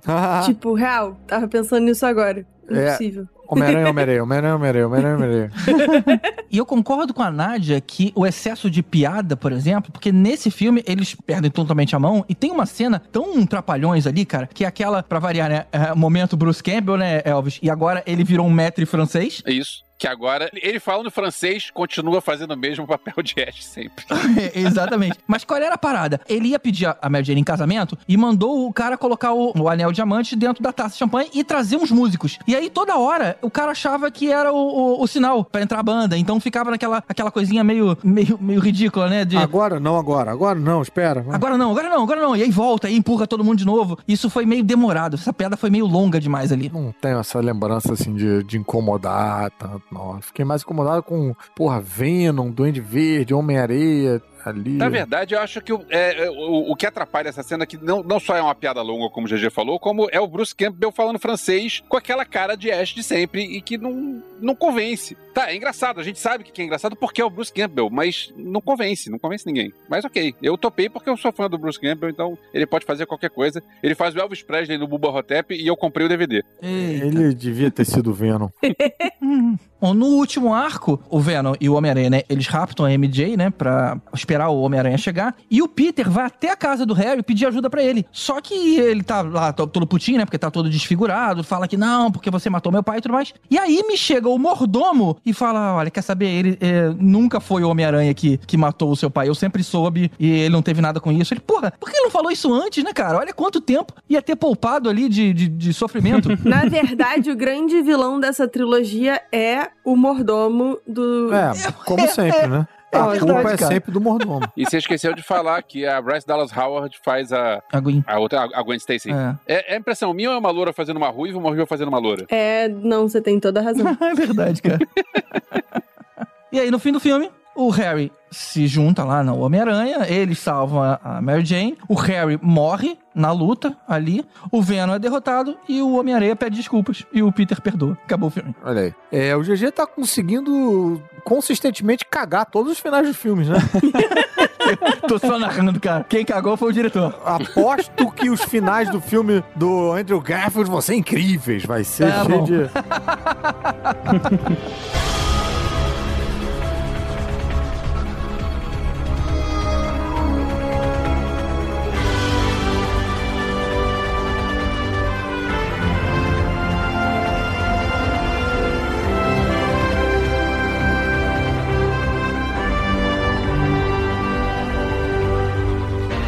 Vamos então falar do Homem-Aranha do Andrew Garfield? Não! Não, lasanha, né? Tipo, Pra mim, os melhores atores em todos os papéis, menos o JJ Jameson, claro. Não, não, não, não, não, não, não. não. Pô, Andrew Garfield, Emma Stone, Sally Field, Martin Sheen. Gente, não, não- não tem Cara, comparação, olha cara. só, a Emma Stone com 24 anos de idade dizendo eu tenho apenas 17, me causou gargalhadas no cinema.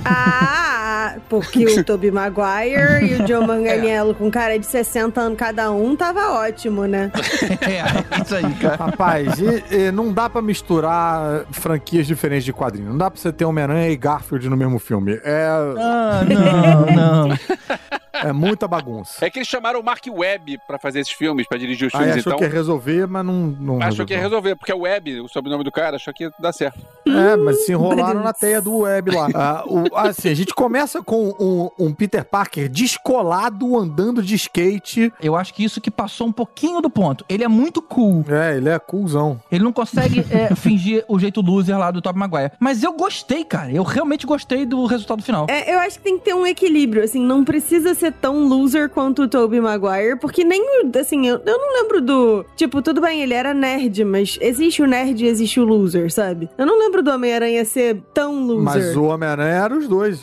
Ele era. Não, pô, pelo menos, Era assim... o charme era esse. Era esse. Confesso que eu não lia os quadrinhos do Homem-Aranha, mas o, pô, o desenho, o, o desenho que tinha a abertura do Joe Perry, que é o único desenho que eu respeito, era, Uhum. ele era ok, assim, ele era um cara, tipo, Era, exatamente, cara. É, Era um cara... não, mas é porque ali ele já tá adulto e tal. O Homem-Aranha, na sua gênese, ele é um moleque desajustado do colégio, aquele Homem-Aranhazinho do Steve Ditko e tal. É isso que faz, inclusive, com que o personagem ganhe uma baita de uma popularidade, porque até então nenhum super-herói era o nerdão. Todo super-herói era fodão. Esse é o charme dele. Eu acho que esse filme teve um outro problema além disso, que é o fato de estar muito perto do- da primeira trilogia. Foi bem esquisito É, isso. foi, foi. Cinco anos depois já, não, esquece tudo, vamos rebutar tudo. Não, peraí, cara. A gente, Foi a mesma distância do 2 pro 3, na verdade. Pois é, a gente tava, isso tava muito próximo no- no- na memória de todo E mundo. aí conta a origem de novo. Nossa. Conta a origem de novo, pois é. Mas, cara, tava rebutando o negócio. Tem que contar alguma coisa, né, da, da origem. Não, porra. Você, você tá perto da trilogia original? Não precisa, não. Não, minto. Esse filme foi 2012, foi 5 anos depois, né? É, mas, cara, a trilogia original tava bem fresca. Tá, tá bem recente. Ninguém aceitou normal. Entrava um, um, esse Homem-Aranha e tomava um caminho, tipo, ah, tá, você é Homem-Aranha, tá. Não, não. Você tava de má vontade ali. Eu tava amarradão. Eu super aceitei, eu inclusive prefiro. Achei a Gwen Stacy tão perfeitamente ali representando os quadrinhos, cara. Ela tinha um modelito exato. Esse é um dos poucos pontos positivos desse filme. É essa correção cronológica aí de botar a Gwen Stacy na parada. E me surpreendeu a utilização da Gwen Stacy também, que eu não achei que eles fossem ter a coragem de... De fazer o que fizeram, né? A gente chega nesse ponto. Agora, eu tenho um problema, outro problema sério com esse filme, que é o laboratório, o metrô subterrâneo. Isso, é, é. Aí fica Harry Potter demais pra mim. Fica, fica. Mas é, eu acho que eles já mostraram a diferença quando começa mostrando os pais do Peter. Eu falo, uou, é uma coisa diferente aqui, né? E aí eles tendo que abandonar lá a casa, deixando lá o, o Peter com a avó é, bem criancinha. E isso é interessante. A gente não tinha visto nada disso ainda. É, eu não achei ruim não, porque eu tenho essa coisa assim, eu acho que quando é muito fiel também aos quadrinhos, eu até falo, eu vou lá ler os quadrinhos. Porra, eu quero diferença, eu quero, sei lá. Se o quadrinho é bom, você quer ver um filme ruim. Porra, vai ficar vendo a mesma coisa? não, eu quero que seja diferente. Por que, que eu não sou fãzão das animações da DC? Porque eu leio os quadrinhos e não quero ver de novo uma coisa replicada. Eu quero ver, tipo, o Swift Tooth aí que tá rolando e é,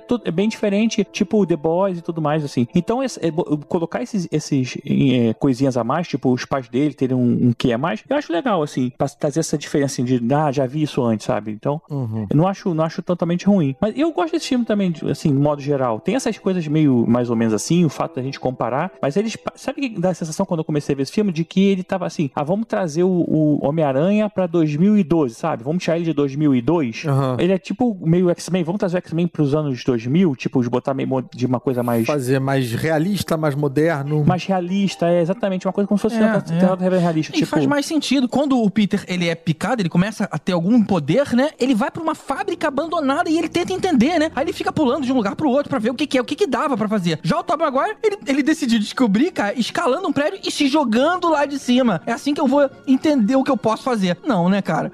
Muito mais maneiro. É, e eu acho que esse é o problema desse filme também, que ele é um... Se o, o- a primeira trilogia, ela tem todos os problemas que a gente falou e tal, mas ela te embala na diversão, nessa suspensão É, de, divertido é. de descrença, né? Uhum. Esse filme, ele é mais mala, ele é mais chatinho, ele é mais arrastado, muita gente andando no escuro, muitos... ah, Não lembro de nada do escuro, ele não é não. divertidão, ele não é maneirão, ele não é... Eu acho ele bem divertido, eu gosto também. da Vera. Mas vocês dois estão errados. E de novo, né, essa coisa mais pé no chão, né? Até a história do uniforme foi uma história bacana. Porque ele tava perseguindo lá a, a gangue lá do cara que ele achava que tinha matado o tio Ben, procurando quem era. E aí, em algum momento, o cara fala: Eu vi tua cara, eu sei como é que você é. E é, foi até engraçado que nessa hora tinha um pôster de daqueles combates mexicanos, né? Ele fala: Cara, eu preciso de uma máscara. Aí ele começa a pesquisar na internet. Ou seja, ou seja, as coisas foram meio que numa ordem incrível, né? Do, do que, que vai acontecendo. Primeiro, ele nunca tinha pensado nisso, porque Ah, não tinha sim, super-herói ali naquele mundo. Tudo que eu quero num filme de super-herói: realismo e credibilidade. Ah, É cara. pra isso que eu gasto o meu dinheiro do ingresso.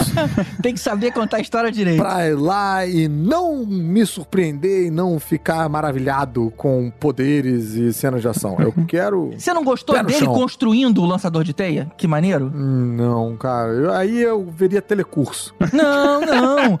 Eu acho que o, o quadrinho exagera muito ele ter feito o composto da teia. Aí é meio bizarro demais. Mas ele ter roubado a teia lá da Oscorp e ter feito só o disparador, uma coisa já... Ok, então faz sentido. O garoto era um, garo- um garoto genial. Combina com ele ter feito ali uma maquininha pra disparar aquelas teias. De novo, achei mais crível. Boring.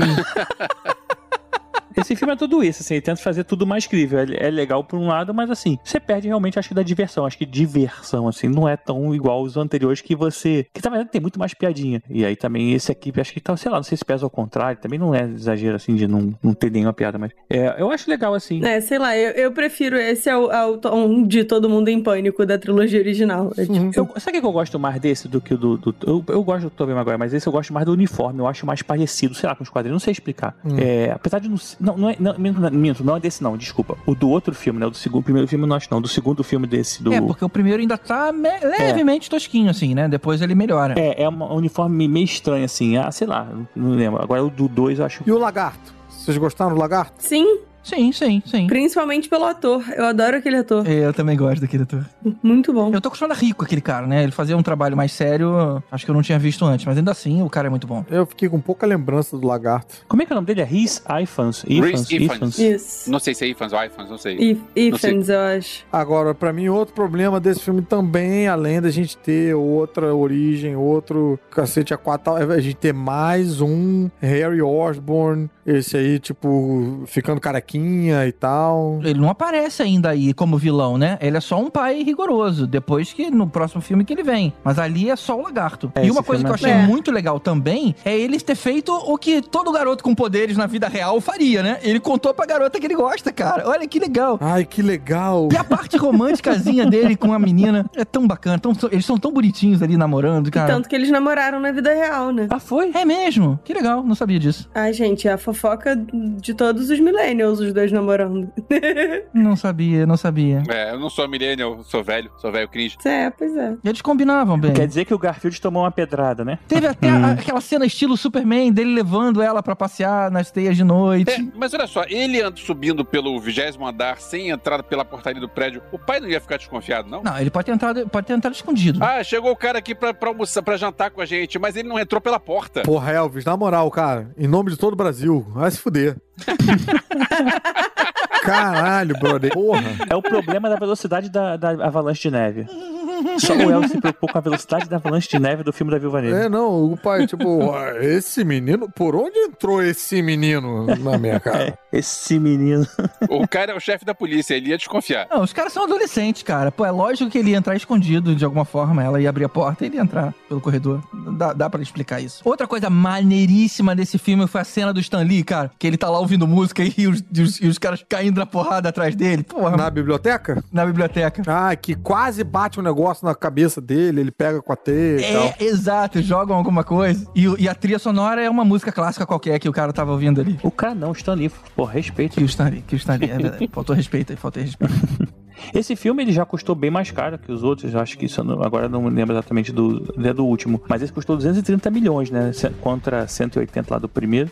E a arrecadação dele foi, foi menor, foi 100 750, apesar de também não ser tão alta. Então, assim, proporcionalmente ele custou um pouco mais e ganhou um pouco menos. Mas mesmo assim, ganhou mais de três vezes o valor, né? É, do, do é. investido. E esse foi o primeiro filme que teve cena pós-crédito, né? E a cena, e a cena pós-crédito é tipo assim, uma pessoa aparecendo lá na prisão pra falar com o Connors e aí perguntando se ele tinha contado a verdade pro Peter sobre os pais dele. Não usaram pra nada, né? Não usaram pra nada, não usaram pra nada. Vamos pro segundo Garfield? Va- É uma bosta também.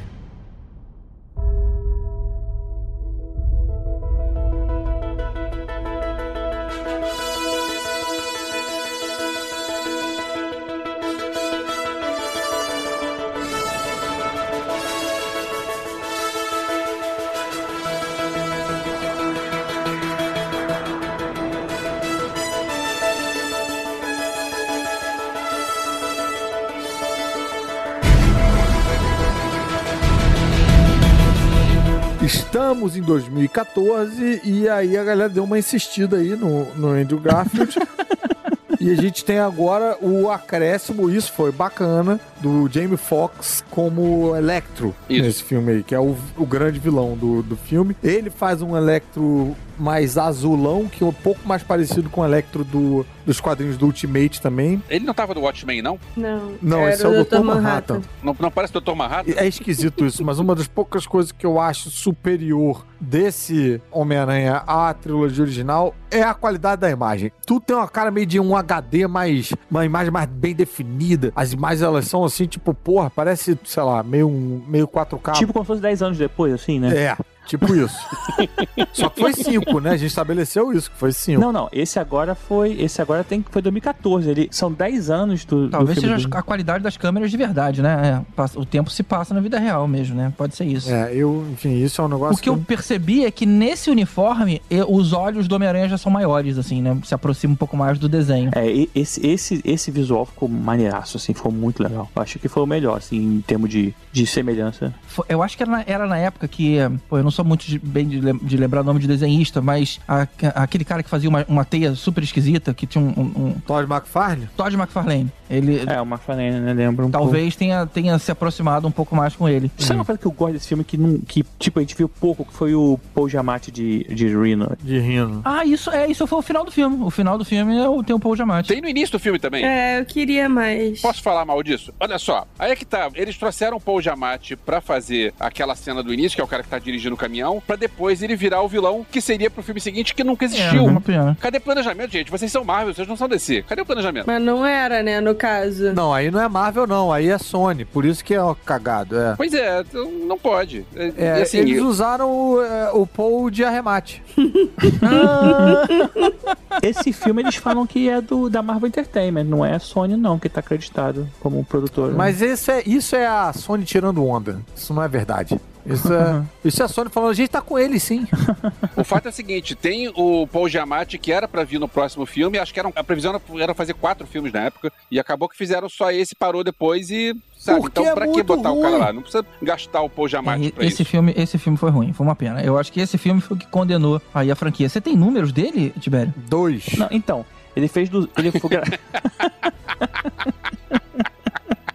ele, ele, ele custou 200 milhões e a receita foi de 700 milhões, não foi tão baixo. Poxa, ainda deu certo. É, não, não sei porque que rolou. Realmente, mas em qualidade foi. Rolou implicância, rolou mimimi, é só é, isso. talvez. Uma pena, uma pena. É, na verdade, não foi só os números, né? Foi uma questão de crítica mesmo. As pessoas foram ver. É, não, vai ver nesse segundo filme faltou cena de adolescente montando lançador de teia, faltou umas coisas assim que a galera gosta de ver, Implicante pra né? caceta. É. É, passeio com a namorada. Eu gosto bastante desses filmes. E esse filme em particular, a trilha sonora, eu acho muito foda, porque eles chamaram o maluco. Acho que foi o Skrillex. Que é um maluco de techno, e aí quando o Eletro usa os poderes dele, tem, tipo, a música mais- também, coisa. É mais muito legal. Esse filme eu tenho vontade de rever, o do Lagarto não. É, eu, eu gosto de rever o do Lagarto porque tem o Rhys If- Ifans, whatever. E eu gosto muito dele, eu não consigo. O homem tem a cara que é cativante. E não O é que- porque ele é gato, porque ele não é gato. Ele é um feio interessante. O legal desse filme é a coragem de ter matado a Gwen, né? Isso foi. Eita, rapaz, isso foi E doideira. eles fazem de um jeito dramático, né? Cara, tem uma hora que eles estão conversando aí em cima da torre, e quando o, o Duende tá vindo, a gente acha que vai ter ali, aí não é. Aí fala, pô, beleza, fui trollado, né? Eu, Mas mais na frente, essa cena se eu repete. não acreditei até o último momento. Aconteceu isso com você, eh, Caruso? Você se toca que ela tá usando o mesmo modelito daquela história, aquele jaquetinha verde. Não, eu me toquei, mas eu achei que eles estavam fazendo isso só pra. Só pra dar o susto. É, é, só pra zoar com a gente, pra falar, ah, lá, ah lá, tá É, roupa que me é engana. mesmo. Eu fiquei. Eu,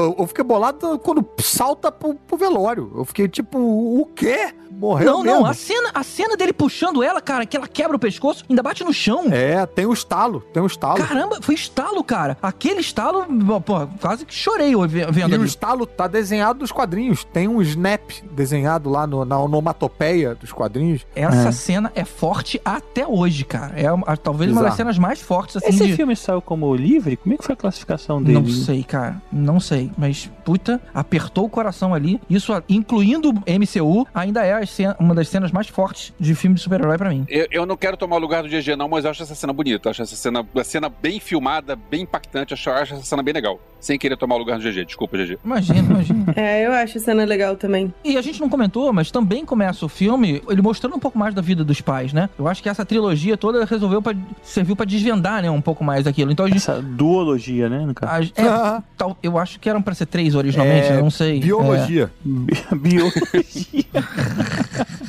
Mas aí a gente vê o, Richard e a, e a esposa lá fugindo, eles sendo mortos no avião, tentando lá dominar o, o, sei lá, o cara que ia matar eles. Então tá bacana, realmente foi um lado que eu, eu, por exemplo, nunca tinha visto em história. Tem, tem os seus pontos positivos, apesar de. Por exemplo, eu tenho um, um bonequinho desse Homem-Aranha desse filme porque eu gosto muito desse uniforme. Então, entre todos os filmes do Homem-Aranha, foi o que eu escolhi ter pra mim, que eu, eu- é o do, do Garfield. Tudo bem que ele vem com a, com a roupinha tal, vem com um microfone, com um microfone não, com um alto-falante tudo mais, né? Um megafone. Eu acho, eu gosto muito desse uniforme mesmo, assim, sério. Agora, o Los Angeles Times disse aqui: o filme está cheio de linhas de enredo, pedaços e vilões, embora as estrelas façam o melhor pra dar ao coração. O que, que eles quis dizer?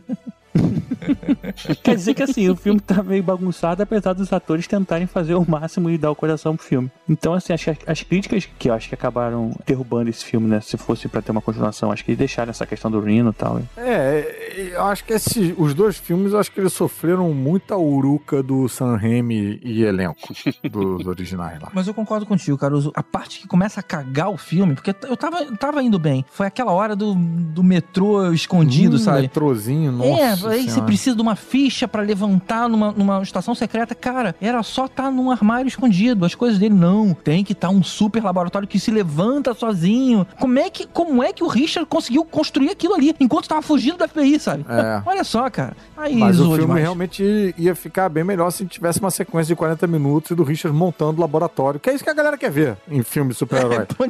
Não era pra ter isso, né? Pô, coloca aí num, num armário escondido, num fundo falso, que tá bacana. Putz, grilo. e eu não gostei daquele duende também. E, putz, ah, Ah, o duende sendo uma doença, cara, foi diferente também. A gente vai vendo ele ficando velho, ficando verde, né? Por causa de uma doença, do- uma doença hereditária. E aí o filho descobre que tem a mesma doença. Mas achei cedo, cara, você ter. Achei cedo. Acho que é a hora de. Vamos trazer vilões que a gente não teve nos outros filmes. Vamos, sei lá. Ah, É, talvez. É. E- Esse ator é, o- é aquele que é o Leonardo DiCaprio é. é, depois das drogas, né? Genérico. É tipo, É, né? tipo Jesse Plemons é o Matt Damon depois das drogas, esse é o Leonardo DiCaprio. Não foi ele que fez um filme Destino de Júpiter, não? É, ele fez um, É, um, fi- é, não, é o outro. um filme de espaço aí. Valerian em Cidade de Mil Planetas. Valerian, Valerian, exatamente, com a cara de Levine. Em Elvis, a gente tem o Matt Damon Isso. e esse é o Leonardo DiCaprio, né? Tipo, Crack. KKK, eu vou matar a Rose.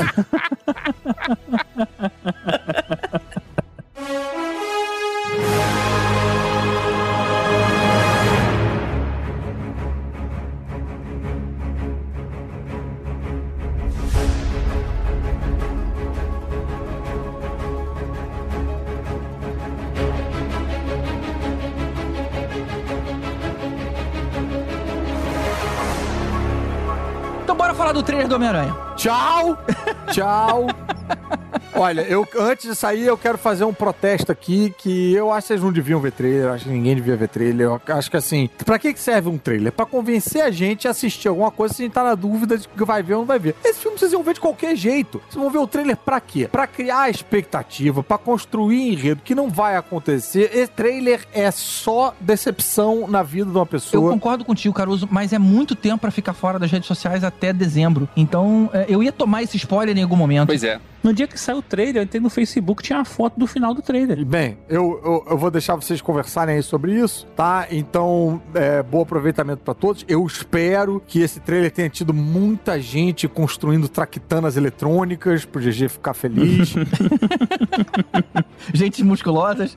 é, Nicholas Hammond e... Enfim. Mas então tá, gente. Foi um prazer e a gente se vê por aí. Valeu, cara. Valeu. rápido, rápido, alguém soltou um spoiler. Não, sacanagem. Antes de começar o trailer, eu vou concordar um pouco com o Caruso com o seguinte: eu vi o trailer uma vez só, só pra continuar tendo uma vida social, né? Porque todo mundo vai comentar Exato. o trailer, então tá, beleza, vi o trailer. Mas eu não gosto de ficar muito criando teorias, pausando pra ver, olha só, porque você reparou e tal. E não, É. pra mim assim, beleza, ok, concordo com o Caruso na história de vou ver o filme de qualquer maneira, e beleza, eu tô seguindo, não tenho nenhuma teoria sobre isso, não, não quero saber de nenhuma teoria sobre isso, tô feliz é, seguindo a vida. Mas enquanto a teoria não é divertido, tá todo mundo brincando de, de tentar adivinhar, ninguém sabe a resposta. E tudo vem da cabeça das pessoas. É ruim quando você fala o seguinte: ah, vazou um roteiro de algum lugar. Aí, aí é, é- é sacanagem. Mas enquanto tá todo mundo brincando de o que, que pode ser, É, você cria teoria, eu não acho ruim, não. Acho engraçado a galera que tem gente que critica o filme no trailer. É. Tipo, não, não é possível que a Marvel não, né? vai estragar o filme botando. Tu viu o que naquele filme? Tu tá chutando teu tio do cu, né? Tipo, não tem uma, um uma embasamento baseado em qualquer coisa. Ainda mais a Marvel que, que bota. As pessoas tiram mesmo a opinião do cu, assim. É, é normal. Tipo, uma coisa é você opinar depois que você viu, ah, gostei, não gostei, não sei o que. Agora, tipo, ah, não, porque esse cara vai fazer o Batman, o Crepúsculo. Tipo, tu viu o filme, bicho. Vai ver o filme, depois tu reclama, tu não sabe como é que vai ser, sei lá. Tanto tempo o cara fez Crepúsculo, sei lá, tu não gostou do cara. Ficou coisas do tipo, né? Mas não, antes da gente falar, vamos lembrar o trailer. O trailer começa com o Peter e a MJ lá de namorinho, e aí a gente vê que a identidade secreta foi revelada pra todo mundo, né? É, isso na verdade é o final do último filme, né? É, mas o, filme vai, vai pegar a partir desse ponto. Então, os Ah, dois lá. É, porque a gente viu no outro filme lá do. do- como é que é o nome daquele cara? Do- da cabeça redonda? Do mistério. Mistério. É, que, que- que tem- Eu quero saber quem tem a cabeça quadrada agora. Agora eu só quero saber as pessoas. Triangular, né? Tem... O Dr. Doom. Mas a gente vê a notícia no outdoor. Aí o que a gente talvez volte um pouquinho e vê lá os caras todos, os dois ali meio que curtindo um momento de paz até a hora que, que a parada é revelada. Aí o, o Peter é preso. Não, ali eles não estão curtindo um momento de paz, eles já estão comentando sobre o como as pessoas estão falando dele. É, exatamente. Ele tá no colégio ali meio bolado, que tipo, ele virou. Não, Não, quando não, eles estão deitados em cima do, do telhado. Eles Ah, estão tá, tá bom, comentando conversando. uma matéria sobre o, o Homem-Aranha. Eles estão comentando o que aconteceu no, no- Porra, esqueci de novo o nome do vilão. É, Mephisto. Mistério. Mistério, Mephisto aí, olha de novo. É, Ou- eles estão vendo no, no jornal as repercussões sobre o que aconteceu com o Mephisto. Tanto que tinha lá os drones e tudo mais. Mephisto não, cara, o mistério. É mistério!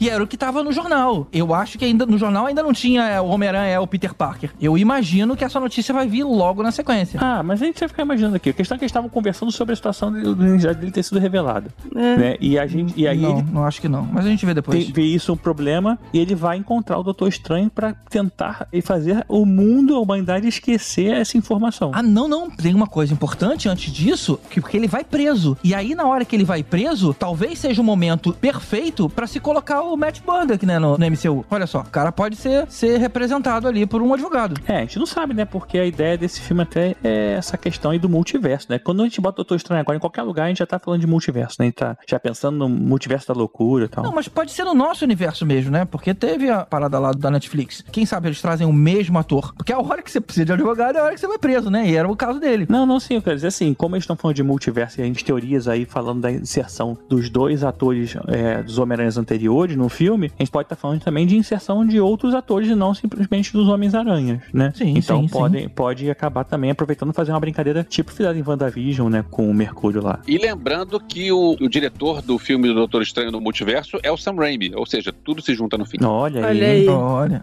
Olha só. É. Tomara, né? Isso vai ser muito bom. E é engraçado que quando ele vai procurar o Doutor Estranho, a casa dele, que é o Santório, né? Acho que esse era o nome. Uhum. Sanctum Tá Sanctorum. toda nevada por dentro, né? Estranho aquilo, né? Ah, mas isso aí é por causa da- das magias, né, malucas lá dele, que abre portais para outros lugares, aí abre portal pra um lugar que tenha neve, sei lá, e vai nevar e tal. E deixou o portal aberto, né? A casa toda ficou nevada. Ah, isso aí deixa. É, tá mó calor em Nova York, mas no verão, aí ele, pô, ah, caro pra caramba, deve estar morando no Brasil, né? Tipo, a, a energia é cara, o dólar caro, e o cara abriu um portal pra um lugar que Tá tem neve. certo. Olha só, é melhor que isso. E aí tem o que todo mundo tá reclamando que aconteceu, né? Porque teve lá o Wang avisando pro Doutor Estranho que ele não podia fazer aquele feitiço pra mexer com a memória de todo mundo do planeta. E ele faz assim mesmo. É, aí é, é a parte que o pessoal tá criticando o filme antes de ver o filme. A gente não tem a menor ideia de realmente Não, como é que vai é, ser não desenrolar, sabemos. né? A Marvel tem É. maneira de editar de forma que é, peguem cenas que não necessariamente estão interligadas e faça algum sentido pro trailer, né? Pra, pra parecer que, que é aquilo. Mas a gente não sabe como é que vai ser o desenrolar, por que, que ele vai decidir fazer daquela forma, por que, que o, a magia dá errado, porque também tem isso, né? Peter tem que se concentrar por que, que ah, tem relação a magia com o Peter, porque ele, não, teoricamente, não precisaria fazer parte da magia, sei lá. Isso tudo vai ser explicado no filme, mas o que acontece é que existe aí uma, uma quebra, né? Uma, o surgimento disso surge o Dr. Octopus, que é o, o mesmo do Spider-Man 2 de 2004. E isso que é o que a galera surtou nesse filme, né? Isso foi muito legal, cara. Sim. E talvez o William Dafoe, né? Porque a gente vê aquela bomba do Duende Verde exatamente como era do filme, nos filmes do Tobey Maguire. É, É, tem mas isso aí também. também. já não sabe, né? Isso aí, já, isso aí, tipo, como eu falei, assim, não pode ser o Duende Verde do, do Espetáculo Homem-Aranha também. Então, do assim. Andrew Garfield. Mas o equipamento era diferente, do Andrew Garfield era diferente. Aquela bomba era do William Dafoe. É, e o Electro tá confirmado também, né? O, o Jamie Foxx. Ah, Opa, legal, Isso eu não legal. sabia, já é spoiler pra mim, olha. Foi mal.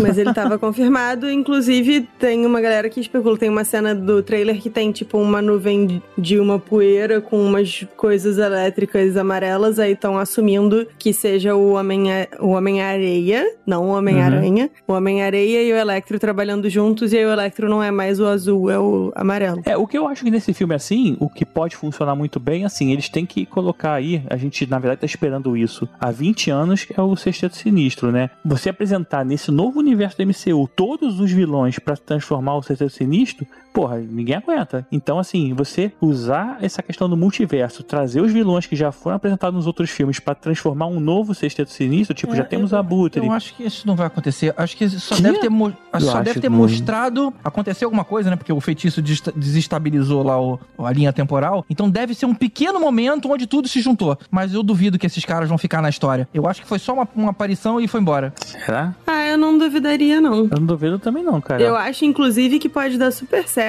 Porque, tipo, a galera gosta, apesar da gente ter ficado sacaneando o William Dafoe e tal. A galera curte o duende dele, curte o Dr. Octopus e tal. Inclusive, descobri que o Twitter todo tem tesão no Dr. Octopus do Alfred Molina. Achei Eita. irado. Irado. Viva Uhum. o Dead Bod. Eu, eu nunca pensei nesse tipo de uso pra aquelas, aqueles braços aí do cara. Pois é, então, ach- Hum. achei irado. Irado.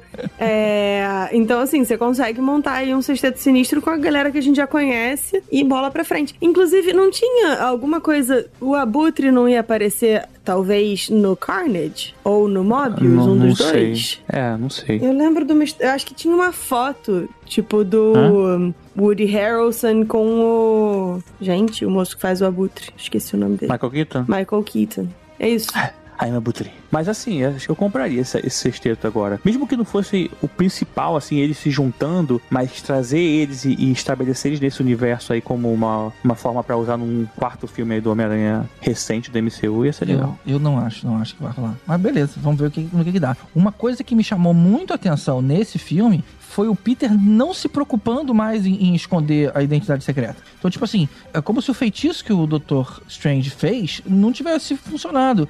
Porque tem duas cenas onde, sei lá, ele tá correndo dentro do escritório e aí tira a máscara e continua correndo. E tem essa cena do Alfred Molina que ele tá em cima de um táxi, tá de terno, e o terno se transforma em Homem-Aranha e as pessoas estão correndo, multidão ali. É do tipo assim, cara, não, não me importa, sou eu mesmo. Então, supostamente, né? É, é como se as pessoas ainda soubessem que ele era o Peter. Vamos ver o que acontece lá pra justificar isso. Ah, aparentemente fez isso realmente deu errado, né? Assim. Aparentemente deu errado. E aí abriu esse, essa porta aí pro multiverso e. Ou não também, sei lá. De repente, o, o- assim como eles fizeram com o J.K. Simmons, eles podem acabar usando que nesse universo o Dr. Octopus é o mesmo ator também. Isso aqui pode ser uma, uma sacanagem com a gente, assim, né? Então, vai saber o que, que eles vão fazer, né? É, tem uma galera achando que, ah, e tal, vai aparecer os- todos os miranhas e tal. Eu acho que não tem a menor necessidade. Eu acho que a gente pode simplesmente, tipo, beleza, importou aí a galera e pronto. Pois é, por isso que eu acho que deve ser uma aparição muito momentânea. Justamente porque dizem, né, que vão aparecer os outros. Isso não pode durar o filme inteiro. É o filme é do outro Homem-Aranha, né? Pois é. Olha só, não sei o que, que isso vai ser, não, mas se aparecer o Sexteto Sinistro, os três Homem-Aranha, vai ter nerd tendo orgasmo no cinema, que ia ser muito maneiro. Ah, não, Não total. importa, já, já não importa a justificativa que eles vão dar, cara. Vai ser muito maneiro. Vai ser, vai ser Ia maneiro. ser muito maneiro. Tomara que eles façam. Eu sei que esse filme vai ser muito irado. Eu já tô no trem da hype. Tô no trem da hype também pro Venom. Quero que se foda. Acho maneiro. Venom, Venom 2. Ah, maneiro também. Venom 2 vai ser irado. É, mas aí eu pergunto, esse filme vai estrear junto, no mesmo dia do Matrix 4. E aí, o que, que vocês vão ver primeiro? O Homem-Aranha. Eu vou ver o Matrix, cara. Eu tô, tô- fiquei Depende da muito... cabine de imprensa, quando que vai sair de cada um. É, é verdade. Espero que estejam liberados os cabinhos até lá. Não, já estão, né? A gente já foi ver o filme do É. Shang-Chi. Estávamos lá, né? Então, Eu vou ver esses todos, mas assim, pro Venom, expectativa zero. Então, o que vier tá valendo. só quem for do Rico leve o passaporte vacinal lá pra poder entrar no cinema. Tomei minha segunda dose. Eu também. Eu também, eu tomei ontem. Ontem? Pô, Ih, sério? Todo mundo tomou? Ué, caramba. É. Mas a gente é novinho. Pior que não, eu não, né? Mas... Eu tomei porque eu sou professora. Eu também porque eu sou fudido de saúde. Eu tenho pressão alta. Eu sou fodida de todas as maneiras que não me garantem a vacina. É um inferno. Ah, droga, eu sou saudável.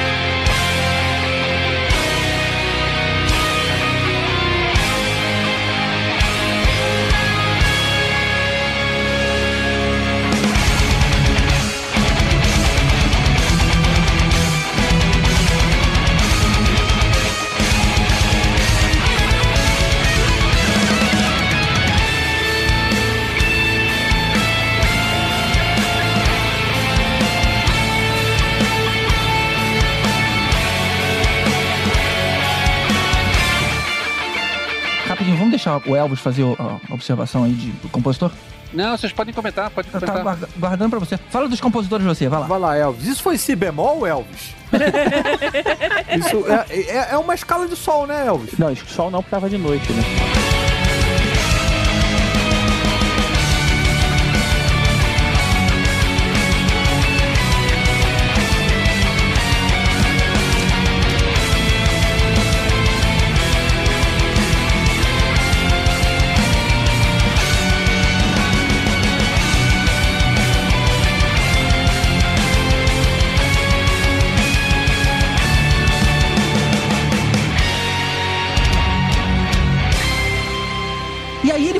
Ipa, eu. Ipa não. Ele fala, pô, eu não. Ipa! Ipa foi foda. Do onde é que saiu isso? Ipa! Ipa! não. Virou Vera Verão.